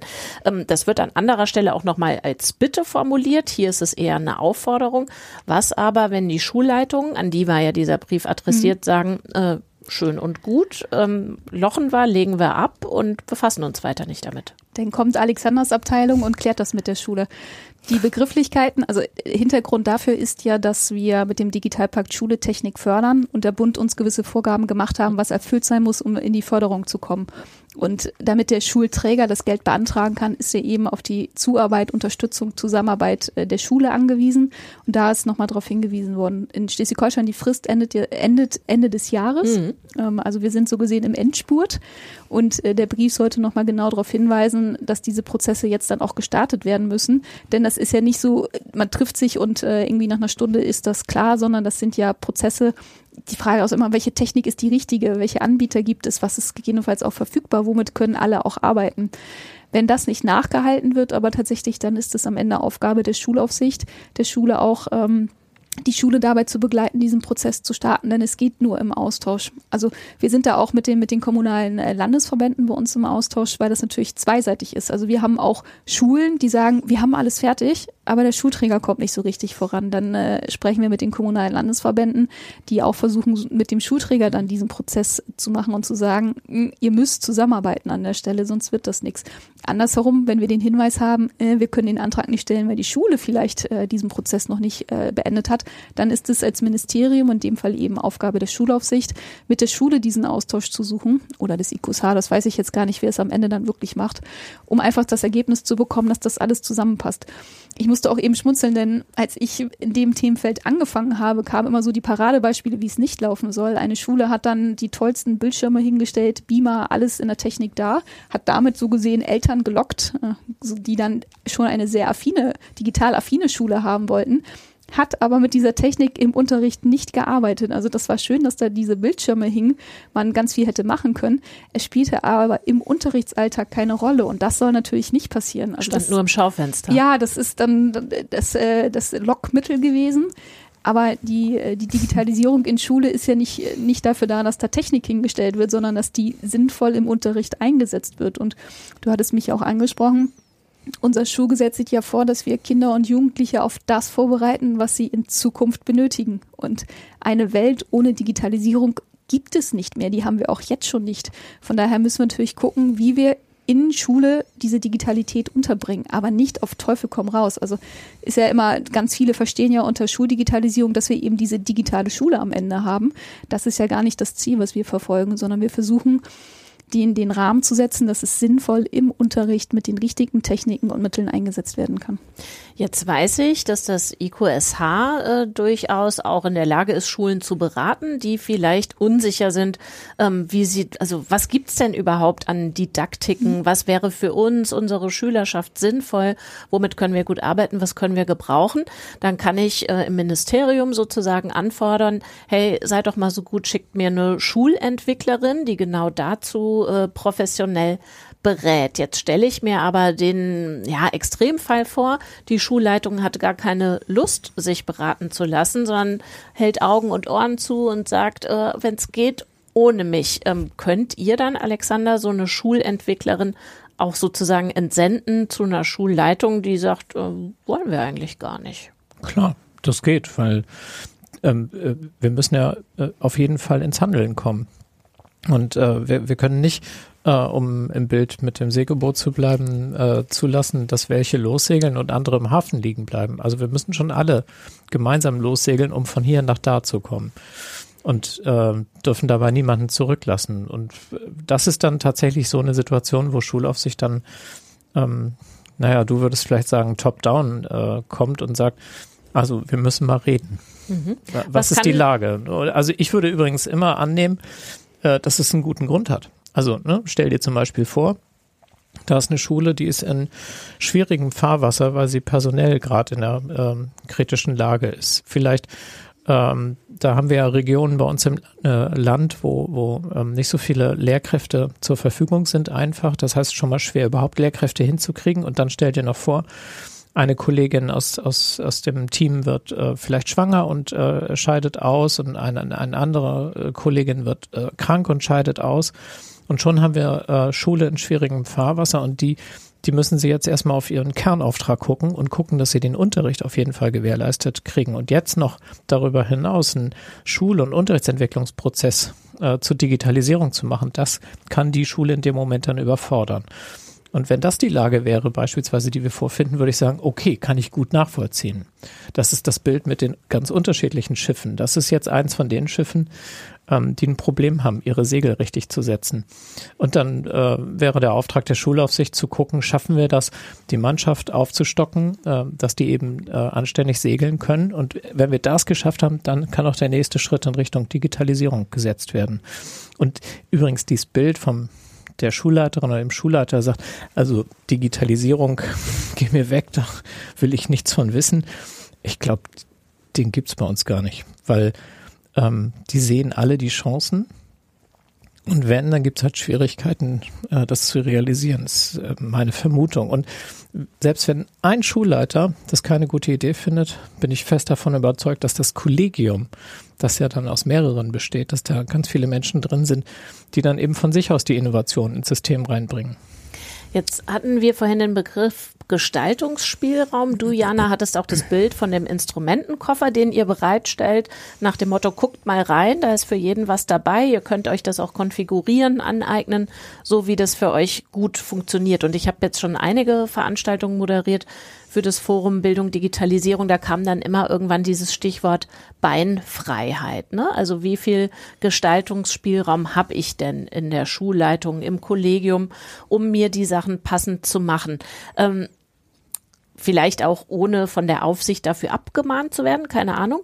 Was denkt ihr, gibt's diese Freiheit für Schulleitungen? Ähm, wie, wie groß, wie ausgeprägt ist die, wie sehr wird die gelebt? Also wie groß ist das Bewusstsein dafür, dass ich äh, nicht Schema F nachvollziehen muss, sondern mir Sachen passend machen kann vor Ort in meiner Schule?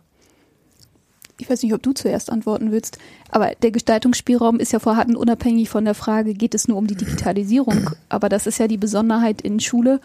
Es gibt ja nicht, äh, dass wir sagen, du musst jetzt den Weg X gerade gehen, damit du ans C kommst, sondern wir geben einen Rahmen, also mit den, mit den Lehrplänen, äh, Fachanforderungen sind es ja in Schleswig-Holstein, ähm, geben wir einen Rahmen vor, der erreicht werden muss, also auch das Ziel vor Augen. Ähm, das Ziel muss erreicht werden, aber in welchen, welchen Wegen man das Ganze geht, das nicht. Und äh, die Lehrer, Lehrkräfte nutzen das ja auch tatsächlich in ihrer Gestaltung des Unterrichts. Bei der Frage, wie machen sie Unterricht? Die Schule kann es nutzen bei der Frage, wann mache ich welches Fach, welche Inhalte. Äh, mit der Kontingentstundentafel haben wir eben nicht, dass in der achten Klasse im ersten Halbjahr Thema X gemacht werden muss. Auch da gibt es Freiheit. Und es gibt Schulen, die nutzen Freiheiten mehr, andere nutzen sie nicht. Ähm, das ist aber, da würde ich glaube ich an jetzt erstmal sagen, das ist kein Unterschied zwischen Digitalisierung und äh, analoger Arbeitsweise. Das ist eher eine Einstellungssache, ob ich Freiheit auch gestalten möchte oder vielleicht mich in meinem, meinem bekannten Rahmen wohlfühle. Wie sieht deine Antwort aus, Alexander? ob ich Freiheit gestalten möchte, habe ich mich gerade so gefragt. Also tatsächlich steht im Schulgesetz drin, dass die Lehrkräfte eigenverantwortlich ihren Unterricht gestalten. Und ähm, also in meiner Wahrnehmung ähm, ist das irgendwie in der DNA von Lehrkräften äh, hinterlegt, dass die einen Kreativprozess äh, immer gestalten, indem sie nämlich ihren Unterricht planen und überlegen, wie kann ich ähm, die Wissensinhalte gut vermitteln und wie kann ich, wie kann ich ähm, die, die Schülerinnen und Schüler ins Handeln äh, bringen, Kompetenzen äh, ähm, äh, anleiten. Und von daher habe ich nicht die Sorge, dass äh, Lehrkräfte das nicht schaffen würden, ähm, tatsächlich das auch sinnvoll zu nutzen und einzubinden und gehe eigentlich davon aus, dass das alle tun. Jetzt hat das Forum im Herbst des vergangenen Jahres zu einer Bildungsreise äh, eingeladen und zwar nach Dänemark, äh, nach Dänemark. Das ist ja das gelobte Land für viele, die sich mit der Digitalisierung des Lernens äh, beschäftigen. Da wird gerne nach Dänemark geguckt. Und Schleswig-Holstein, ich hatte es glaube ich eingangs gesagt, ist gerade KMK-Präsidentschaftsland. Jana, du warst dabei für Schleswig-Holstein, also in Dänemark da würde ich jetzt gerne noch mal hingucken, wenn wir über Gestaltung und Freiraum sprechen. Was hat dich da besonders beeindruckt? Was ist vielleicht so die erste Erinnerung, die dir jetzt ins Hirn schießt? Also die Reise war für mich natürlich ein willkommener Einstieg in meinen Job. Ich habe letztes Jahr im September die Abteilungsleitung übernommen und durfte in Woche zwei mit nach Dänemark und gleich so gesehen den Blick über den Tellerrand äh, machen, was für Schleswig-Holstein, dadurch, dass wir ja dänische Schulen im eigenen Land haben mhm. und eben Dänemark unser Nachbarland ist, nochmal doppelt spannend ist. Was mich beeindruckt hat, ist tatsächlich die, die Selbstverständlichkeit, mit diesem Thema umzugehen. Also auch innerhalb des eigenen Schuhbereichs für sich zu sagen, ich gestalte einfach mal. Also es ist ja der Freiheitsversuch in Dänemark. Ähm, das war ja auch einer der Bereiche, die wir uns angeguckt haben. Einzelne Regionen, für die, die das nicht kennen, dürfen so gesehen frei gestalten, ohne die rechtlichen Vorgaben des Landes. Also sie sind für eine gewisse Zeit lang von den Regularien frei und können eben gestalten. Mussten sich Konzepte geben, wie sie den Unterricht gestalten. Man hat aber gemerkt, wir waren an verschiedenen Schulen, dass dort eben sehr gewissenhaft damit umgegangen wird, man sich eben auch Gedanken gemacht hat. Ähm, aber in einer, in einer Schule eben auch dann die Frage, wie bringe ich das Thema Digitalität in den Unterricht über Projekte zum Beispiel. Also wir diskutieren ja auch immer wieder über das Thema Prüfungskultur. Wie fragt man eigentlich das Wissen ab? Und die haben äh, zu Beginn des Schuljahres dann äh, den Schülerinnen und Schülern die Möglichkeit eröffnet, äh, über sich über Projekte Gedanken zu machen, was sie dann eben begleiten und dann keine klassische Prüfungsform gewählt, sondern eben da durch die Vorstellung des Themas, durch die Bearbeitung, in welcher Form es am Ende auch präsentiert wird, eben eine andere Prüfungskultur etabliert. Geguckt, wie man das hinkriegt, aufgebrochen diese klassischen Arbeitsweisen. Und das hat, das hat mich beeindruckt. Eine andere ähm, Schulleiterin erzählte, sie haben dann eben Stunden gesammelt, um sich im Kollegium mit, äh, mit, mit verschiedenen Kollegen dann einfach einmal die Woche zu treffen, um darüber zu sprechen, was sie beim Thema Digitalisierung eigentlich umsetzen können. Also diesen Wissensaustausch, das, das, äh, das ist ja auch etwas, was immer wieder diskutiert wird. Wie kriegen wir das, was in Schule alles Gutes läuft, eigentlich auch an andere Stelle kommuniziert? Und das fand ich einfach sehr beeindruckend. Und ja, ansonsten, ja, Dänemark ist natürlich weiter. Dänemark hat nun auch einige Jahre vorher angefangen. Ich habe das auch in einer anderen Veranstaltung des Forums, in einer Podiumsdiskussion mal gesagt wenn natürlich jetzt die Forderung ist, wir müssen in zwei Jahren so weit sein wie Dänemark, ähm, dass ich da immer ein bisschen Zurückhaltung äh, wahre, denn Dänemark hat ja die Digitalisierung auch nicht in drei Jahren umgesetzt, äh, sondern haben ja auch einen Entwicklungsprozess gemacht und sind ja auch immer noch dabei, sich weiterzuentwickeln. Das ist das, was ich vorher ja schon meinte, das ist ja kein Stillstand. Ich habe ja nicht Zeitpunkt X erreicht und dann ist es zu Ende. Was ja dieser Freiheitsversuch jetzt auch zeigt, der ist genau. ja noch gar nicht so lange in Kraft gesetzt. Nee, aber da einfach, äh, und wir haben ja etwas ähnliches jetzt in Schleswig-Holstein, also wir haben ja tatsächlich dann auch ähm, uns das angeguckt und geguckt, was können wir davon übernehmen. Äh, da kann Alexander gleich noch ein bisschen was zu erzählen, was bei uns jetzt so gesehen die Vorstellung ist. Wir haben aber auch den Austausch nach dem noch weiter hochgehalten. Also auch das IQSH mit Lehrkräften äh, ist in der, mit der Region Esbjerg weiter im Austausch, gucken sich an, was da eben geht, nicht geht. Das um, war eben genau die Kommune, genau, das die war die ihr Kommune, besucht habt. Genau, das war der Bereich, den wir besucht hatten.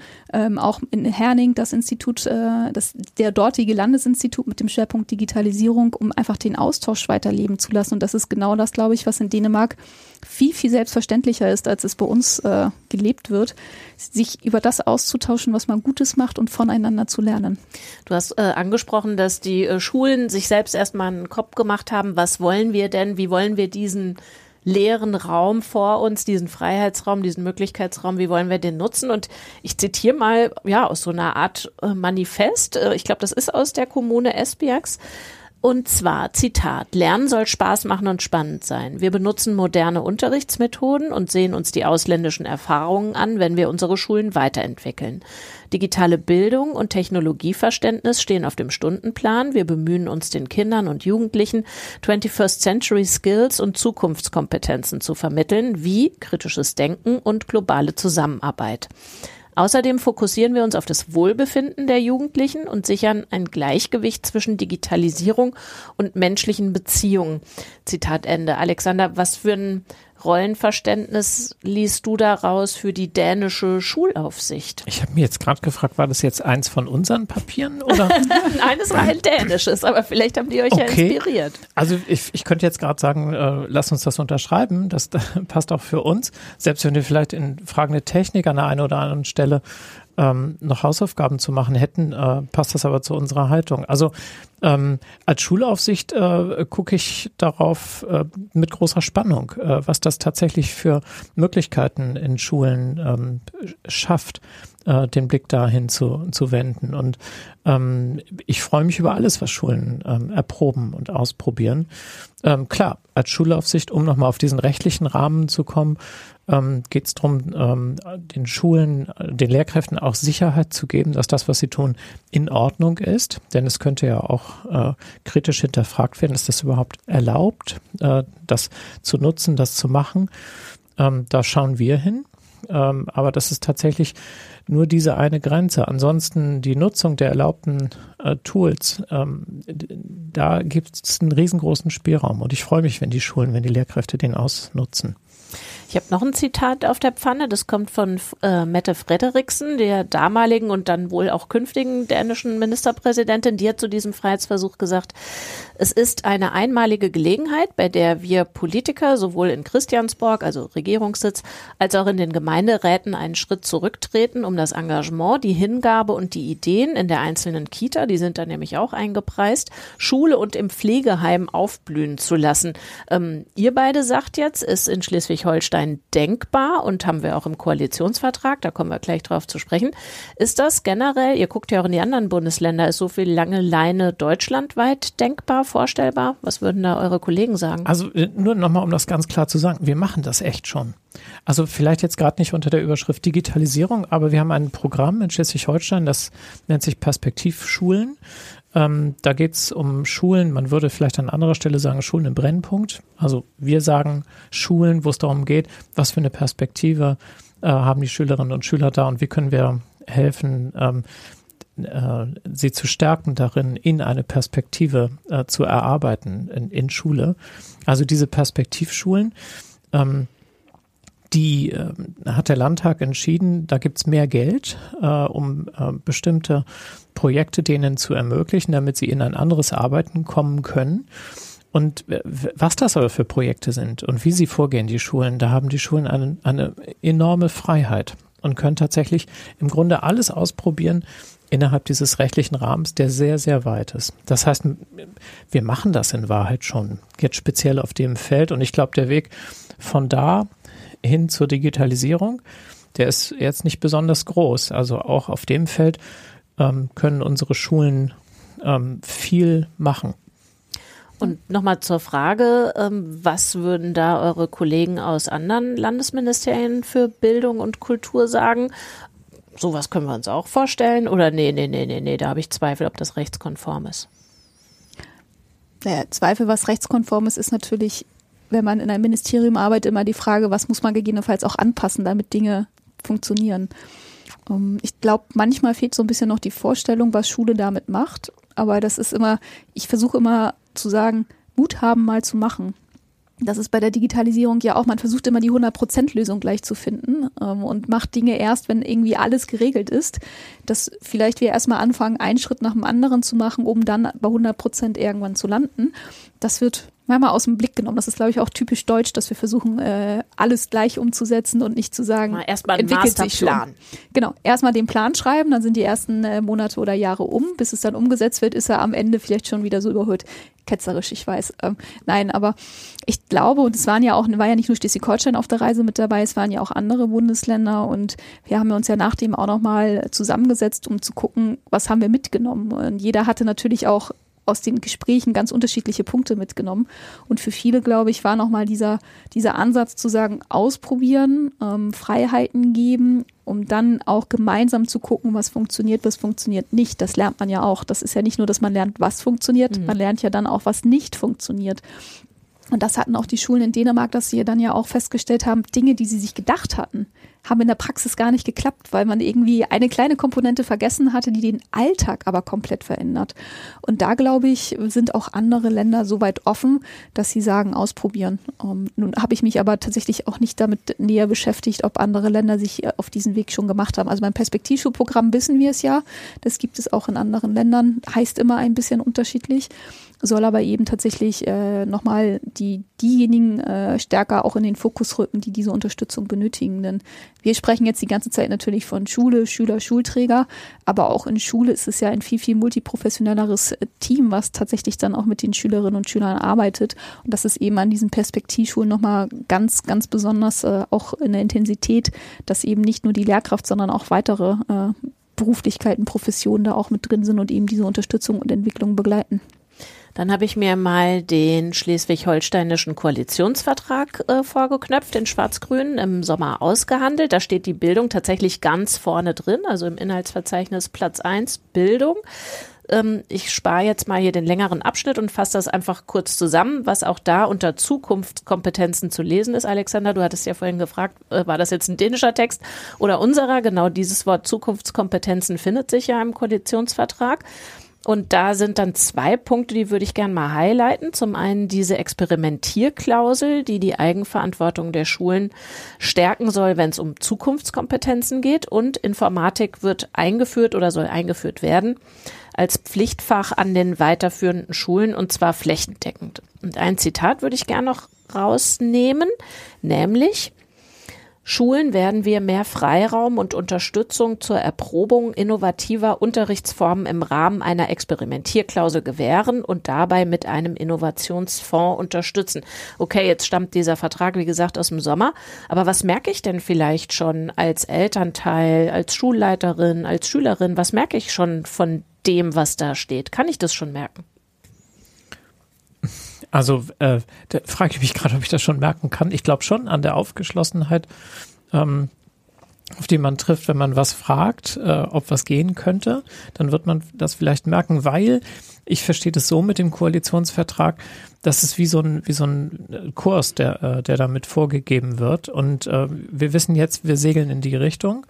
Und äh, alles, was wir tun, muss ja irgendwie zu diesem Kurs passen. Ähm, und, ich glaube, das merkt man schon in den einzelnen Beratungssituationen. Aber es gibt das Fach noch nicht und es gibt noch nicht doch. die Schule, die sagt, doch, wir doch. stellen alles vom Kopf auf die Füße.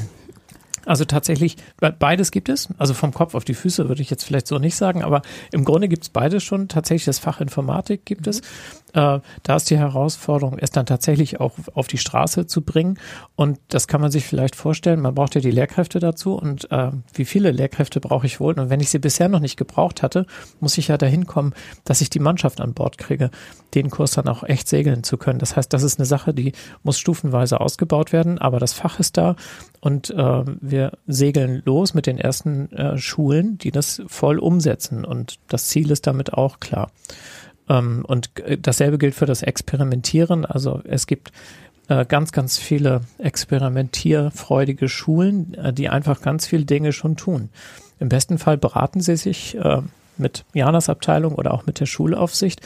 Ähm, können wir das so machen? Ähm, und dann beobachten wir das gemeinsam. Ähm, wenn wir jetzt so eine Experimentierklausel äh, bekommen werden, dann gehe ich davon aus, machen wir das noch ein bisschen weiter den Raum und ähm, ermutigen Schulen tatsächlich auch diesen Weg zu gehen, was auszuprobieren, etwas äh, zu wagen. Und ich glaube, wir können auch eine ganze Menge wagen, solange der Grundkurs steht und wir ähm, uns dann trauen, Dinge einfach zu tun und dann immer mal wieder auf den Kompass gucken gucken, bringt uns das in die richtige Richtung, bringt uns das in, in Richtung äh, Ziel und uns dann gegebenenfalls halt nachjustieren, äh, dann können wir im Grunde alles ausprobieren. Ähm, wenn wir auch mal bereit sind, den Kurs dann eben entsprechend nachzujustieren, so wie es die Sache verlangt. Ähm, das bedeutet ja im Grunde auch, dass es eine ziemlich umfangreiche Dokumentation oder wissenschaftliche Begleitung, Evaluation geben muss zur Experimentierklausel, oder? Das wäre eine gute Frage. Ist das eigentlich ein Ermöglichungsfaktor oder ein hemmendes Moment? Also ich glaube, das müssen wir klug zusammenbringen. Also äh, wenn jedes Projekt an Schule evaluativ würde begleitet werden müssen, dann würden wir, glaube ich, nicht so gut ins Handeln kommen, weil so viele Evaluatoren werden wir nicht finden und so viele Wissenschaftsprojekte können wir gar nicht aufsetzen und finanzieren. Ähm, das heißt, wir würden Schulen dann womöglich ausbremsen. Ich glaube, wir sind ganz gut beraten, wenn wir die Schulen ähm, ganz gut eigenverantwortlich machen lassen. Und wenn wir uns einige Leuchtturmprojekte raussuchen, von denen wir sagen, wir, wir wollen mal gucken, welche Strahlkraft von denen ausgehen kann und wie wirksam sie sind. Und wenn wir uns da dann zusammentun mit der Wissenschaft und es dann in der Tat einmal evaluieren, um ähm, daraus auch einen neuen Standard zu formulieren, den wir dann den anderen Schulen anbieten können, weil er nämlich dann entsprechend ähm, überprüft, valide ist. Ähm, du hattest, Jana, vorhin schon mal angesprochen, die Möglichkeit des Scheiterns. Und wenn man wirklich diese Experimentierklausel ernst nimmt, dann bedeutet das ja auch, ich habe mir vielleicht eine tolle Sache überlegt, mein Kollegium steht voll dahinter und es floppt entweder einfach nur so oder es scheitert richtig eklatant. Kann ich mir das erlauben? Also ist dieser Möglichkeitsraum so groß, dass ähm, ich ein Projekt wirklich in den Sand setzen kann und darf? Nee, das Projekt wird ja nicht geplant, dass es scheitert, aber es ist, ist natürlich. Aber wenn ich im offenen Feld experimentiere, ist das ja, ja immer eine Möglichkeit. Könnte ja. schiefgehen. Ich hoffe natürlich, es läuft so, wie ich mir das gedacht habe. Ja, aber wenn es wirklich scheitert, dann wissen wir, dass das eben in der Form nicht funktioniert. Und es kann sein, dass es nur einer Stellschraube bedarf, um es passend zu machen. Es kann sein, dass eben der Rahmen etwas falsch verstanden wurde oder eben die Rahmenbedingungen so nicht passen. Aber äh, ich, ich würde mir, das ist ich würde mir ein Stück weit wünschen, dass auch Dinge scheitern, weil ich glaube, dass wir auch noch mehr lernen müssen, dass das Scheitern gar nichts Schlechtes ist. Also das ist ja in, in unserer DNA ein Stück weit ver, veranschlagt, dass Scheitern nicht dazugehören kann. Aber ich glaube, gerade in Schule, und das ist ja auch der Lerneffekt für Schülerinnen und Schüler, zu wissen, dass Dinge vielleicht nicht funktionieren. Also es ist ja auch in Bio bei Experimenten gehört ja auch dazu, mal vielleicht nicht zu dem Ergebnis zu kommen, aber ein ganz anderes Ergebnis äh, zu entdecken. Das gehört ja auch dazu. Und von daher, ja, das, der einzelne Bereich wird wahrscheinlich ja dann mit der Schulaufsicht oder dem IQSH ja auch vorher abgestimmt. Also ich glaube schon, dass man versucht, möglichst viele Komponenten herauszufiltern, die ein Problem sein könnten. Aber gegebenenfalls definiert man auch einfach, dass man sagt, da muss man ein Auge drauf haben und justiert danach, dass es vielleicht gar nicht zu dem großen Scheitern kommt, dass man so von 0 auf 100 äh, runtergebremst wird, sondern einfach sagt, okay, in der Form funktioniert es nicht, aber wir gucken uns mal an, wie kann es denn funktionieren? Aber ich halte das durchaus für möglich, auch vor dem Hintergrund, dass wir hier wissen müssen, was funktioniert und was nicht funktioniert. Und die eine Schule, die es vielleicht gemacht hat, kann dann ein gutes Beispiel sein für andere, dass es eben dort nicht so probiert wird. Das ist ja auch etwas, was in Dänemark eben dann äh, diesen Austausch fördert, dass man sagt, ihr habt es schon gemacht, können wir mal voneinander lernen und äh, bei euch hat es vielleicht anfänglich nicht funktioniert. Wo habt ihr denn nochmal äh, nachjustiert? Also Dänemark war ja auch nicht von Anfang an gleich bei allem gut dabei. Ähm, nun ist ja auch mit Jakob ein, ein Däne mit dabei gewesen, der auch aus seiner eigenen Historie bei der Reise noch berichten konnte, wie das auch äh, anfing und eben, dass auch Dänemark ja nicht von vornherein alles richtig gemacht hat, sondern auch durch Ausprobieren, durch Scheitern gelernt hat, was eben funktioniert und nicht funktioniert. Und ich für mich äh, halte das vollkommen in Ordnung, da auch zu sagen, auch ein Projekt kann und darf wirklich scheitern, um dann den Mehrwert aus diesem Scheitern mitzunehmen. Du guckst so, Alexander, als würdest du das gerne nochmal unterstreichen. Ja, weil ich habe echt Bauchschmerzen mit diesem Begriff Scheitern. Also was heißt denn jetzt eigentlich Scheitern? Das ist doch irgendwie ähm, eine Perspektivsache. Also wenn ich da auf diesem Kurs bin und ich merke, das bringt mich aber nicht in die richtige Richtung, das bringt mich ein bisschen weit weg vom Ziel, ja, dann, dann werde ich handeln und dann korrigiere ich den Kurs nach. Scheitern wäre jetzt im Segelbild stimmt. eigentlich im Grunde vielleicht, wenn ich kenter. Ne?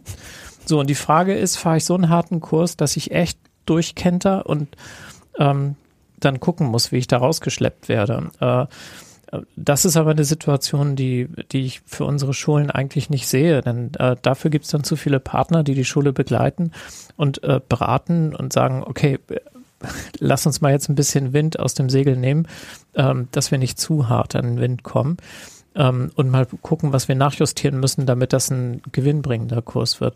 So, und wenn ich das Bild so sehe, dann kommt da für mich im Grunde eigentlich kein Scheitern äh, vor. Das sind alles Wege, die uns in die richtige Richtung bringen. Wir brauchen Mut in Schulen ähm, dass wir eine Bewegung reinkriegen und dann wird es uns auch gelingen, die Bewegung in die richtige Richtung zu lenken, die, die Energie in die richtige Richtung zu bringen. Jetzt ist ja, glaube ich, echt klar geworden, dass wir über ein komplexes, vielschichtiges System reden und ähm, dazu kommt jetzt dieser Gestaltungsspielraum, dieser Freiraum, den der Koalitionsvertrag gewährt. Ähm, was das bedeutet für die Schulen, für die Kollegien, kann ich mir, glaube ich, in etwa vorstellen. Bewegung war jetzt gerade ein Wort, das du gebraucht hast. Also da kommt jetzt viel Bewegung rein. Was bedeutet das für euch, fürs Ministerium? Ähm, müsst ihr dann euch dieser Bewegung auch in irgendeiner Weise anpassen oder vielleicht nochmal anders gefragt, verändert das eure Rolle als Schulaufsicht, diese Experimentierklausel? Ja, glaube schon, weil äh, ähm, ich glaube, ein wichtiges Moment ist, wenn ich so drüber nachdenke, dass, dass wir nochmal anders hingucken müssen. Denn wenn durch so ein Experimentieren ähm, mehr äh, Bewegung, mehr Geschwindigkeit in das schulische Handeln kommt, dann können wir ja nicht sagen, wir gucken mal einmal im Jahr danach, wie es um die Schule so steht, weil die sind in, in der Zeit sind die schon ganz woanders angekommen. Äh, und da müssen wir enger dranbleiben. Und insofern beeinflusst das unser Handeln schon. Wir, wir ähm, sind noch mal stärker in der Verantwortung, dran zu bleiben, an der Schule zu begleiten und hinzugucken, was da passiert. Ein Begriff, der im Zusammenhang mit der Reise nach Dänemark und auch mit diesem Konzept dort immer wieder gefallen ist, ist ja sowieso dieses Wort aus Dänemark, was in den letzten, keine Ahnung, 10, 15 Jahren enorm Konjunktur hatte, nämlich Hügge. Hügge. Nein, Hügge, ja, also in der Berichterstattung äh, jedes fünfte Wort Nein. Hügge. Und ich habe mich gefragt, was bedeutet das denn? Gemütlich fühlt sich gut an und werdet ihr jetzt als Ministerium auch total Hügge? Also es gibt ja, glaube ich, keine wirklich deutsche Begrifflichkeit für Hücke. Zumindest äh, habe ich sie noch nicht wahrgenommen. Nur deswegen Schleswig-Holstein, glaube ich, der Begriff Hücke auch nicht so fremd, weil man mit Dänemark als Nachbarstaat doch einfach auch äh, in, in vielen Bereichen äh, Austauschbeziehungen hat oder man auch mal eben nach Dänemark fährt zum Hotdog essen. Zumindest haben wir das früher auch immer gemacht, machen es auch jetzt wieder, wo es geht.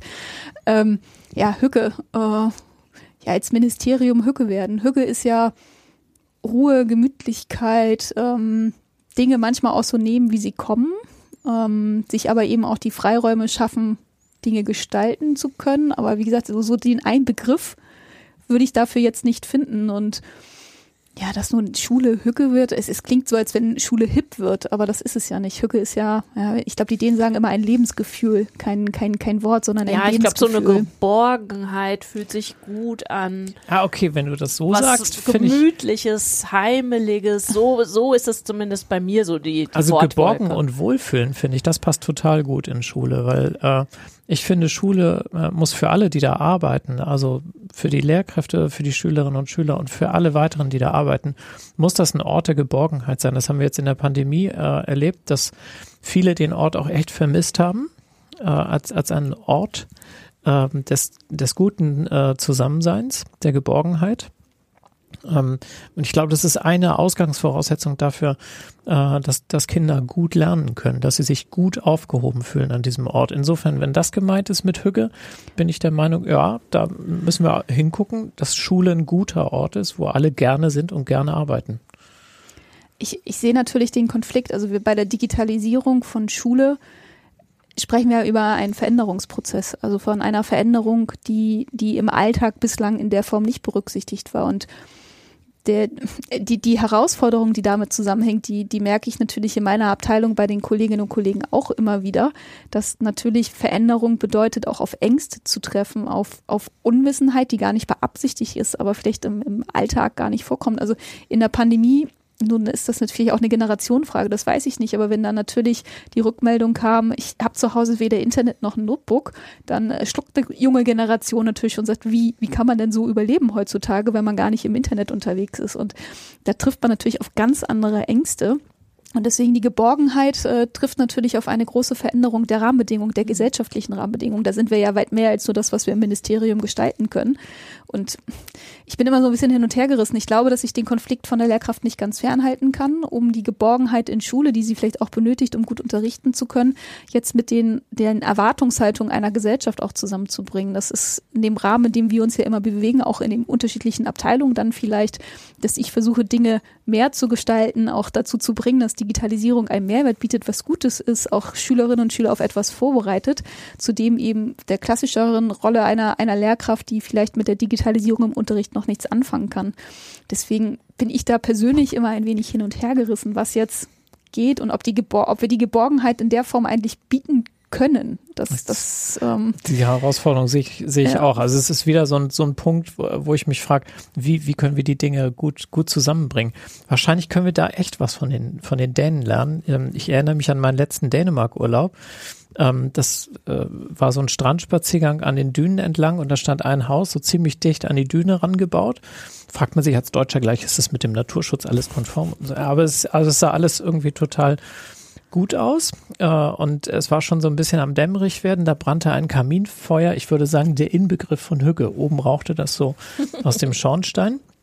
Und aber ganz dicht vor dem Haus lag so eine riesengroße Rolle äh, mit so einem Glasfaserkabel, weil die war nämlich gerade dabei, ähm, diese Häuser da anzuschließen ans ähm, Glasfasernetz. Und äh, das ist es wahrscheinlich, das irgendwie zusammenzubringen. Also ähm, du kannst Hügge sein und du kannst gleichzeitig ähm, ähm, modern sein und, und ähm, auch Digitalität äh, leben in diesem Umfeld. Und das, das ist der Auftrag an uns, die Dinge zusammenzubringen, glaube ich. Versuchen wir ja. Die letzte, na, es ist überhaupt nicht die letzte Frage, ähm, aber die letzte in diesem Blog, die ich euch gerne stellen möchte. Ähm, woran erkennt ihr, dass eure Arbeit gut ist? Eine gute Frage an den Rückmeldungen, die wir in Teilen bekommen, an dem, was wir gestalten können und dass wir trotz der Ruck, also auch der Kritik, die vielleicht kommt zu den Dingen, die Kritik ist ja beidseitig, Dinge gehen nicht schnell genug und Dinge gehen zu schnell. Ähm, ich, ich, manchmal habe ich das Gefühl, wenn wir von beiden Seiten Kritik bekommen, sind wir eigentlich auf dem Weg, Dinge zu verändern. Ähm, und eben, dass doch dann vor Ort im Unterricht Dinge verändert werden und eben die Technik da ist, äh, wo sie dann sein soll, um den Mehrwert im Unterricht auch zu bringen. Wie lautet deine Antwort? Jana hat recht. Also wenn ich keine Rückmeldung aus der Schule kriege, äh, dann ähm, werde ich äh, vorsichtig, weil dann weiß ich nämlich nicht genau, was da passiert ist, was draus geworden ist. Insofern, wenn ich, wenn ich Rückmeldung höre, dann erkenne ich, dass es gut ist. Und äh, das kann sogar auch eine Rückmeldung sein, wie, das habt ihr euch nicht gut überlegt. Das, das geht so nicht. Das ist für mich auch ein, ein Erfolg, weil ich nämlich dann weiß, da ist ein Prozess in Schule angefangen worden und Schule versucht es jetzt so zu machen, dass es nützlich ist für die Schülerinnen und Schüler, für den, für den Unterricht. Also ich würde auch sagen, tatsächlich an den Rückmeldungen, die wir bekommen und daran, wie wir mit den Schulen in Dialog äh, kommen, daran kann ich erkennen, ob das erfolgreich war, was wir gemacht haben, an Impulsen reingegeben haben. Ich erlebe das immer in Gesprächen, wenn wir also wir haben ja auch Verbände bei uns, äh, Interessenvertretungen. Ich habe jetzt gerade mit der mit der digitalen Wirtschaft gesprochen und wir da mal versuchen vorzustellen, was wir im Bereich der Schuldigitalisierung alles in den letzten Jahren gemacht haben oder was wir machen. Denn erlebt man, das ist auch so ein bisschen der Anlass des Briefs gewesen, dass hier mal so, ach, das macht ihr alles. Also es passiert ja auf ganz vielen verschiedenen Ebenen eine ganze Menge und auch wir haben, glaube ich, gar nicht die, die, also die Zeit nicht und auch vielleicht noch nicht das richtige Tool, um das, was wir alles machen, eben auch zu der Lehrkraft zu bringen. Und aber die Rückmeldung ist dann immer, ach, das macht ja oder ist ja viel mehr möglich, als ich vielleicht dachte. Also auch bei den Personalräten, wenn man Schulungen macht, wenn man mit Interessenvertretung spricht, wenn einzelne Lehrkräfte auch mal da sind und sich erkundigen, was geht, was geht nicht, dann merkt man ja schon oder merken wir auch, dass wir eine ganze Menge schon machen. Und äh, vor Ort manchmal ist bei der Frage, wie setze ich das denn jetzt ein oder ach, das kann ich machen, äh, dann noch fehlt. Ähm, aber ja, das ist dann auch wieder die Rückmeldung, wo man merkt, man macht schon viel. Aber die Masse und äh, die neun Seiten, neun glaube ich waren es. Äh, neun, ja. Genau, sind, sind ja nur ein, eine Zusammenfassung dessen gewesen, was zu dem Zeitpunkt alles war. Das entwickelt sich ja auch weiter und auch unser Landesinstitut äh, mit unserem Zukunftsschule im digitalen Zeitalterprogramm macht ja eine ganze Menge. Die regionalen Medienfachberater sind vor Ort unterwegs, um eben die einzelne Schule sich auch anzugucken, zu begleiten. Wir haben Schulentwicklungstage nur zum Schwerpunkt Digitalisierung.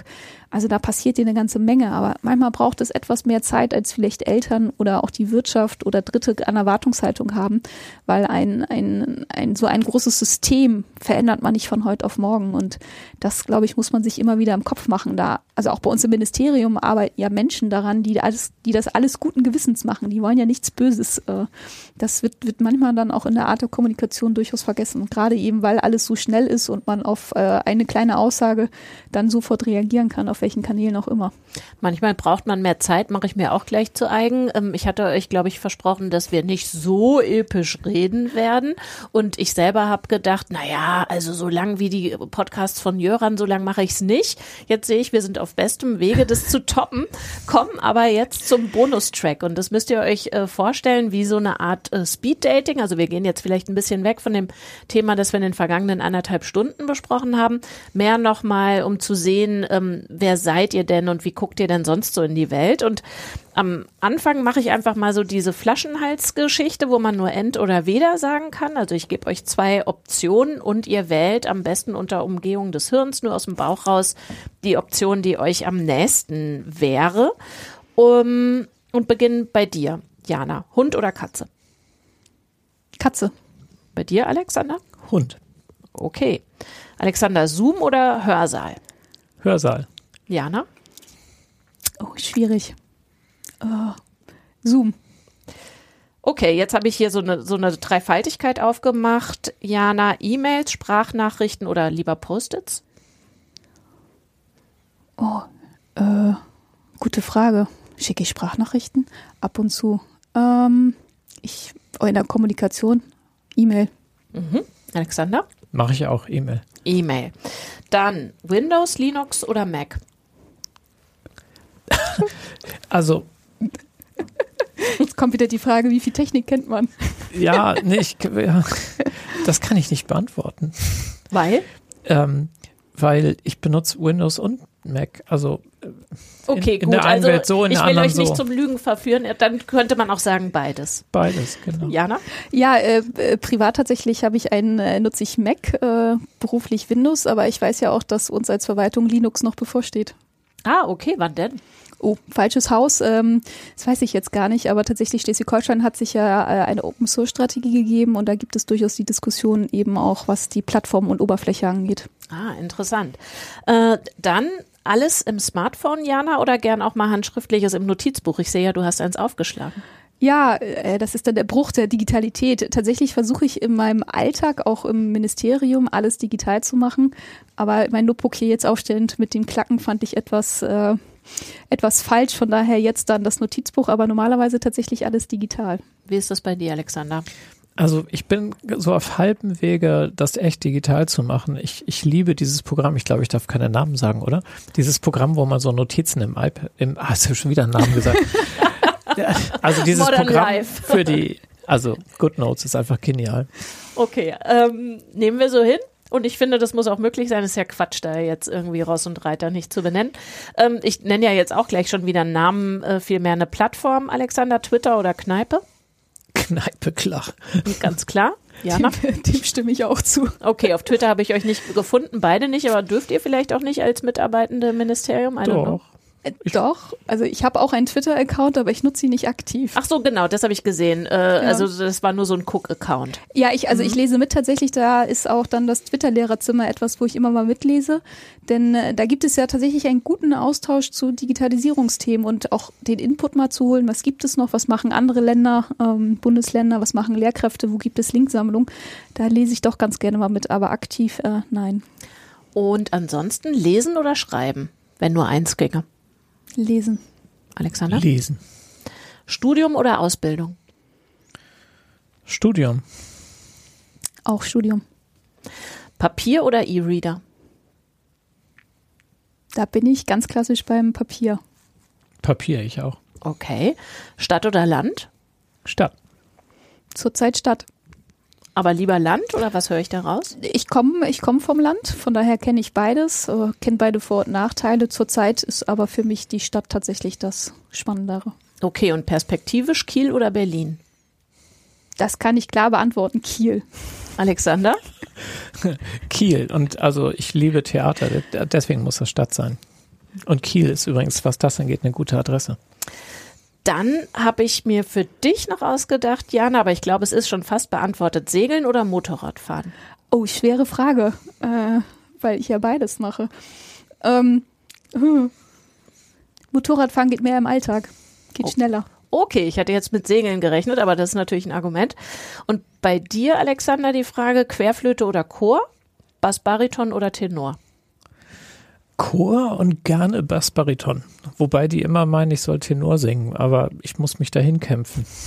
Okay, vielen Dank. Jetzt wird's, glaube ich, ein bisschen schmerzfreier. Jetzt würde ich gerne noch mal ähm, allgemeinere Sachen fragen, nämlich welches Aha-Erlebnis hat bei dir, Alexander, vielleicht was verändert im Hinblick auf deine Arbeit? Also gab es irgendeinen Heureka-Moment, wo du dachtest, ja, vielleicht nicht ab jetzt ist alles anders, aber ab jetzt ist das anders. Ich habe jetzt was geschnallt und setze das um. Also der Aha-Moment schlechthin war tatsächlich äh, während meiner Mediatorenausbildung ähm, der Moment, wo ich äh, verstanden habe, dass äh, ich nicht sofort eine Meinung haben muss, nicht sofort eine Position haben muss, sondern ich kann hinhören, verstehen, äh, was mir jemand äh, sagt und mitteilen will und äh, kann meine Meinung im Moment zurückstellen und kann das dann in einem späteren Schritt hinzufügen. Und das war für mich ein riesen Aha-Moment und äh, ähm, seitdem freue ich mich über, über ähm, die reichhaltigen äh, äh, Möglichkeiten, die, die sich im Kontakt und in der Kommunikation mit Menschen ergeben. Jetzt müssten wir das eigentlich so stehen lassen, weil gerade die Kirchturmglocken so schön klingen, klingen und läuten und das jetzt so was Weihevolles hat. Aber ich würde trotzdem gerne weitermachen. Jetzt würde ich vielleicht einfach nicht äh, die Fragen äh, euch beide beantworten lassen, sondern dir, Jana, die nächste stellen. Hast du mal einen Irrtum erkannt in deiner Arbeit, einen Fehler und was daraus gelernt und mitnehmen können? Ich weiß gar nicht, ob ich jetzt den, den einen Irrtum habe, aber ja, auch ich habe Fehler in meiner Arbeit gemacht, Entscheidungen getroffen, die sich im Nachgang dann als vielleicht nicht richtig, falsch oder nicht zum Ziel führend ergeben haben. Was habe ich mitgenommen? Es ist tatsächlich zum Glück keine große Katastrophe dadurch passiert. Also ist ja auch mal bei der Frage, welche Entscheidung trifft man in dem Moment, ähm, haben wir in der Pandemie auch gelernt, was eine einzelne kleine Entscheidung für Auswirkungen haben kann. Und tatsächlich versuche ich mich dann auch zu reflektieren und äh, versuche auch als Führungskraft das zu leben, dass man auch Kritik äußern kann, um daraus zu lernen. Also gar nicht, dass es böse ist, sondern ich frage durchaus auch meine, meine äh, Führungskräfte in meiner Abteilung äh, danach, ob, ob sie auch Hinweise haben, was man noch anders machen kann, gemeinsam Dinge zu verändern. Aber ja, auch das gibt's. Ich habe jetzt nicht das Beispiel parat, aber auch ich habe sicherlich genügend Fehlentscheidungen getroffen, die dann äh, vielleicht hätten mit auch einem anderen Wissensstand anders getroffen werden können. Die nächste Frage würde ich doch gern euch beiden stellen, nämlich wie und wo hast du, habt ihr Digitalisierung oder Digitalität gelernt? Habe ich Digitalität gelernt? Die Frage habe ich mir noch nie gestellt tatsächlich. Oder vielleicht kann ich es nochmal reformulieren, begriffen. Macht es vielleicht ein bisschen plastischer. Also ich glaube, ich einfach durch die, durch die Offenheit im Alltag und ähm, die Freude daran, auch Dinge auszuprobieren und da gehört die Digitalität zu. Also ich bin jetzt ja niemand, der nur digital lebt. Also wenn, wie gesagt, habe kein nutze Twitter nicht aktiv, bin ich auf Facebook. Ähm, von daher ist jetzt mein Alltag nicht davon geprägt, aber ich habe den Mehrwert der Digitalisierung für mich erkannt und versuche das unterzubringen und gerade in der Verwaltung, das ist vielleicht dann mein anderer Schwerpunkt mit der Verwaltungsdigitalisierung, ähm, versuche ich ja auch Veränderungen unterzubringen und die Digitalisierung kann mir eben Erleichterungen im Alltag bringen. Also die Einführung der elektronischen Akte führt dazu, dass ich nicht mehr nur an meinem eigenen Arbeitsplatz im Büro mit Papierakten arbeiten muss, sondern einen Mehrwert habe, weil ich auch mal an anderen Orten arbeiten kann, von zu Hause arbeiten kann und eben nicht mehr nur ge dadurch geprägt bin, dass es diesen einen Ort gibt. Und ja, da versuche ich offen zu sein weiter nicht alles immer mitzumachen, aber zumindest offen zu sein und dadurch, glaube ich, die Digitalität auch im Alltag weiter unterzubringen. Ja, meine Abteilung verflucht mich immer dafür, dass ich versuche, die Digitalität im Alltag auch bei allen anderen unterzubringen, weil das ja auch nicht für jeden jetzt dann selbstverständlich ist, was da gemacht wird. Wie ist es bei dir, Alexander? Wo und wie hast du Digitalität gelernt, begriffen, gelebt? Ich hatte jetzt ja die Chance, schon mal ein bisschen nachzudenken. Ne? Mein erster Impuls eben, also vor dem Nachdenken war, äh, den Moment gibt's gar nicht. Das hat sich irgendwie so unterschwellig ähm, so reingeschlichen und war irgendwann plötzlich da, hatte ich so das Gefühl. Ich erinnere mich ganz genau daran, dass ich vor dem Erscheinen dieses Telefons, die, also von diesem Hersteller. Ohne jetzt einen Markennamen ohne nennen zu irgendeinen Markennamen zu sagen, hatte ich, hatte ich so ein Gerät, wo man so elektronisch so, ein, so einen Kalender haben kann, konnte. Und ich fand es total cool, damit so ein bisschen rumzuspielen und das da in diesem Gerät so alles so drin zu haben und habe das dann auch gekoppelt mit dem Computer und, und, dann hatte ich das sozusagen in der Hosentasche dabei. Das war aber echt eine Spielerei. Und dann plötzlich kam dieses andere Ding und es war alles viel intuitiver und irgendwie alles mit dabei. Und, und plötzlich war das Teil des Alltags. Ich weiß gar nicht, an welchem Tag das passiert ist. Also es hat sich für, für mein Gefühl so langsam reingeschlichen. Aber es gibt einen Schlüsselmoment tatsächlich und das war, als ich äh, an einem Dokument in einem SharePoint gearbeitet habe und zwar kollaborativ. Da waren also Menschen an ganz unterschiedlichen Orten, aber alle hatten Zugriff auf diesen SharePoint und auf dieses Dokument und wir haben gleichzeitig in dem Dokument gearbeitet. Das fand ich total cool. Also ich habe noch nie erlebt, wie schnell ein Dokument dann dann einfach sich ent entwickeln kann, ent entstehen kann und und äh, das echt das was Größeres, was Besseres wird, wenn mehrere Leute gleichzeitig daran arbeiten. Ja, tatsächlich. Das ist ein Moment, der elektrisiert mich jetzt immer noch tatsächlich in der Moderation, wenn äh, mein Moderationspartner sozusagen, während wir gerade im Interview sind, an seinem Computer ähm, eine Frage reformuliert oder einen neuen Aspekt reinspeist und ich sehe den in dem Moment, wo er schreibt. Das ist tatsächlich immer noch was, wo ich denke, wie super ist das denn? ähm, was können, Jana, was können erwachsene Menschen von Kindern, von Jugendlichen lernen in Bezug oder im Hinblick auf Digitalisierung? Den unbedarften Umgang damit und äh, tatsächlich dieses Mut haben, einfach auszuprobieren, zu machen und nicht als erstes über die Grenze dessen nachzudenken, was das bedeutet. Und was, Alexander, können Erwachsene von Kindern oder Jugendlichen lernen im Hinblick aufs Lernen? Die Haltung der Neugier, sich anzunehmen und die Sachen nochmal einfach neu zu betrachten und nicht gleich so, oh, was müsste ich davon schon wissen und darf ich das überhaupt, sondern einfach neugierig. Ohne Über-Ich. Ohne Über-Ich gerne, ja. Äh, dann kommen wir jetzt einfach noch zu so ein paar Hör-, Anguck-, Leseempfehlungen. Ähm, welchen Podcast oder welche Podcasts hört ihr gerne und könnt ihr guten Gewissens empfehlen? Jetzt muss ich gestehen, dass ich überhaupt kein Podcast-Hörer bin. Auch das ist eine Erkenntnis. der, der Witz ist, ich könnte dir das genau sagen. Äh, und aber ich weiß, ich weiß den Namen gerade nicht. Aber es ist dieser Podcast von NDR Kultur, ähm, ähm, wo der Moderator immer seine, seine Lieblingsmusikstücke ähm, ähm, zu einem bestimmten Wochenthema äh, vorstellt. Und ich mag den so gern und ich finde es so gemein, dass mir sein Name jetzt nicht einfällt. Okay, das müssen wir dann noch recherchieren. Genauer gesagt, das war jetzt dieses Kindergärtnerinnen-Wir. Das musst du noch recherchieren und mir schreiben, damit wir das in die Linkliste. Aber vielen Dank an NDR Kultur. Das ist total schön. Okay, sei an dieser Stelle gesagt an die Kolleginnen und Kollegen. Und mehr hört ihr wirklich beide nicht? Also ich meine, es können ja auch News-Podcasts sein oder ähm, ja, so rein unterhaltende Geschichten. Ich höre tatsächlich Radio, also morgens Radio und ansonsten, jetzt darf man wieder den Namen nicht nennen, bin ich dann aus Streamingdiensten, um einfach Musik zu hören ähm, und äh, lese einfach dann Nachrichten. Also da kommen wir wieder zu dem Lesen und Papier. Mhm. Ich bin dann eher der Leser, der Nachrichten äh, sich durchliest und äh, anguckt. Gerade auch, weil natürlich die, die Aktualität so schnell weiterfließt. Hm, ja. Welche Bücher lest ihr gerade oder äh, welche habt ihr vielleicht in der hehren Absicht, sie zu lesen, auf dem Nachttisch liegen? Das ist gemein, das ist dieselbe Frage. Ich kann dir den Titel nicht sagen. Ich kann dir nicht sagen. Es liegt auf meinem Nachttisch und ich bin auf Seite 138, das weiß ich ganz genau. Super. Aber ich kann dir den Titel nicht sagen. Aber es ist, Worum geht's? Ähm, es ist die Trilogie von Hilary Mantel über Thomas Cromwell. Ähm, die Hilary Mantel, die ja gerade verstorben ist und äh, ähm, das hat sie ja über einen, einen langen Zeitraum geschrieben und der dritte Band ist, ich weiß nicht, irgendwie vor zwei, drei Jahren oder so erschienen und dann wollte ich immer das nochmal von vorne anfangen zu lesen.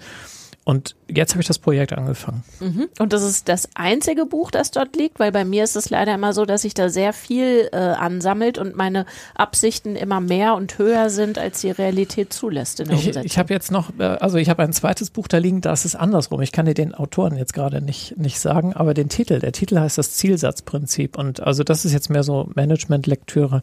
Und äh, da fand ich äh, spannend, ähm, mich mal auf die Reise zu begeben, wie man die Dinge prägnant äh, äh, mitteilen kann. Mhm.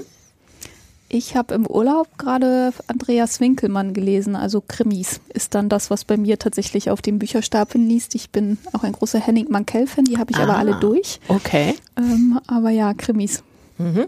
Und auch noch irgendwas Berufliches oder lieber nicht? Auf dem Nachttisch dann äh, nur die Sachen, die Spaß machen sollen und die nicht unbedingt professionell bereichernd sein müssen das eine schließt das andere ja nicht aus. Wir hatten uns auf der Herfahrt gerade darüber unterhalten, dass ich auch gerne, äh, gerne im Privaten dann den Blick, Blick erweitere über Dinge, die ich beruflich nutzen kann. Aber beim Lesen tatsächlich liegen jetzt zu Hause dann eher eher Krimis und mhm. äh, Juli C. wartet noch auf mich. Ähm, und ansonsten, ah ja, da müsste ich auch in den Stapel gucken. Weil und das, Juli C. womit? Äh, unter, wie heißt Unter Leuten? Unter Leuten, genau. Ja, okay, auch auf meiner ewigen nimm's mal in den Urlaub mit äh, To-Read-Liste. Und welche Frage, das ist natürlich auch eine an euch beide, welche Frage ist für dich, Alexander, ist für dich, Jana, die derzeit wichtigste offene Frage, also so die Jackpot-Frage, auf die du gerne Antwort hättest, erfahren würdest, finden würdest?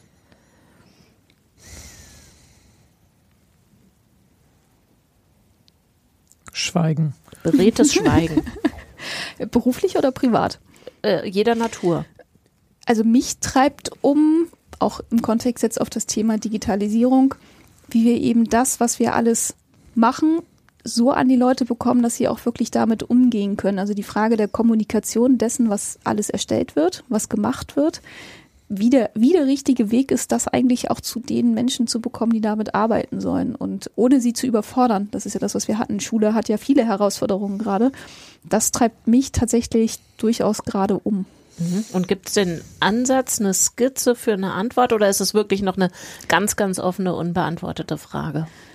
Nee, es gibt natürlich Ideen. Also die, der Brief ist ja eine, eine Möglichkeit zu kommunizieren. Ob das nun bei der Digitalisierung das Richtige ist, um also alle paar Monate mal einen Brief zu schreiben. Wenn ich jetzt jede Woche einen Brief schreibe, das passiert alles, glaube ich, überfordern wir auch wieder. Von daher ist dann auch die Frage, welche Formate gibt es, äh, wie kommuniziert man, wie erreichen wir auch die Lehrkräfte alle? Also ist ja auch immer mit Masse kommunizieren, ähm, nicht nur über die Schulleitung als Flaschenhals, sondern wie kriegen wir eben auch die einzelnen Lehrkräfte dazu? Ähm, ja, das treibt, treibt mich im beruflichen Kontext durchaus um. Alexander, was wär's bei dir? Ich äh, glaube, ich weiß, warum äh, ich eben schweigen musste und nicht spontan was sagen konnte, weil so diese eine große Frage, das stört ja. mich, glaube ich. Also ähm, ähm, die, die gibt's gar nicht für mich. Also ich, ich nehme wahr, dass äh, ich ganz vielen Situationen und Gegenständen äh, begegne, und äh, um jedes Ding drehen sich zehn Fragen eigentlich. Und, und so, so nähere ich mich den, den Dingen dann über diese ganz kleinen, äh, scheinbar unbedeutenden Fragen an. Deswegen war ich gerade eben so ein bisschen blockiert. Diese eine große Frage fällt mir nicht ein. Aber jetzt hatte ich ja wieder Chance, danke Jana, wieder Chance nachzudenken. Und äh, so die eine große Frage wäre äh, für mich tatsächlich, ähm, wie, wie machen wir Lust auf Schule?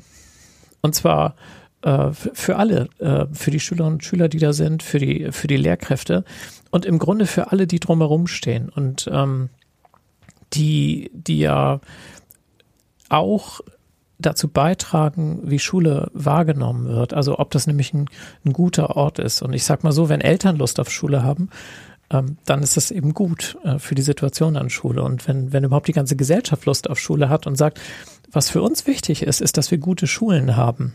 Und, und wir, wir wollen mal äh, wissen, wie, wie wir das gut machen können. Wenn, wenn wir die Frage gelöst hätten, dann wären wir als Gesellschaft einen Riesenschritt voran. Also ich würde nochmal zurück in die Schule gehen. Ja, warum? Ach so, im Nachgang muss man ja sagen, aber es ist, glaube ich, die Erkenntnis, die immer erst später kommt, dass die Schulzeit doch schon eine ja, entspannte Zeit kann man nicht sagen, aber eine sehr schöne Zeit ist, weil man natürlich mit, mit der Schule vormittags bis 15 Uhr, äh, montags bis freitags, danach hat man, äh, hat man äh, Zeit, Freunde zu treffen, Hobbys nachzugehen. Man lernt etwas, das habe ich aber auch erst im Laufe meiner eigenen Schulkarriere zu schätzen äh, gelernt, dass äh, neues Wissen ansammeln auch etwas Schönes sein kann und nicht nur nervig ist. Ähm, aber ja, wenn man sich den Alltag und die Herausforderungen jetzt im Job anguckt, war Schule doch schon eine sehr entspannte Zeit. okay, dann herzlichen Dank, Jana Behrens, Alexander Kraft. Besten Dank für eure Zeit und für die Offenheit und für die vielen Antworten und ja, auch das Nachdenken über diese Fragen hier. Danke euch sehr.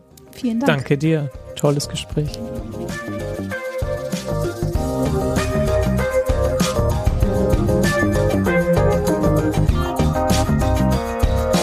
Falls Ihnen der Podcast gefallen hat, finden Sie weitere Folgen auf allen bekannten Podcast-Portalen. Wir freuen uns auch über Ihr Feedback und Sie können uns jederzeit gerne eine Bewertung hinterlassen. Weiterführende Informationen und Links finden Sie unter magazin.forumbd.de. Vielen Dank fürs Zuhören und bis bald.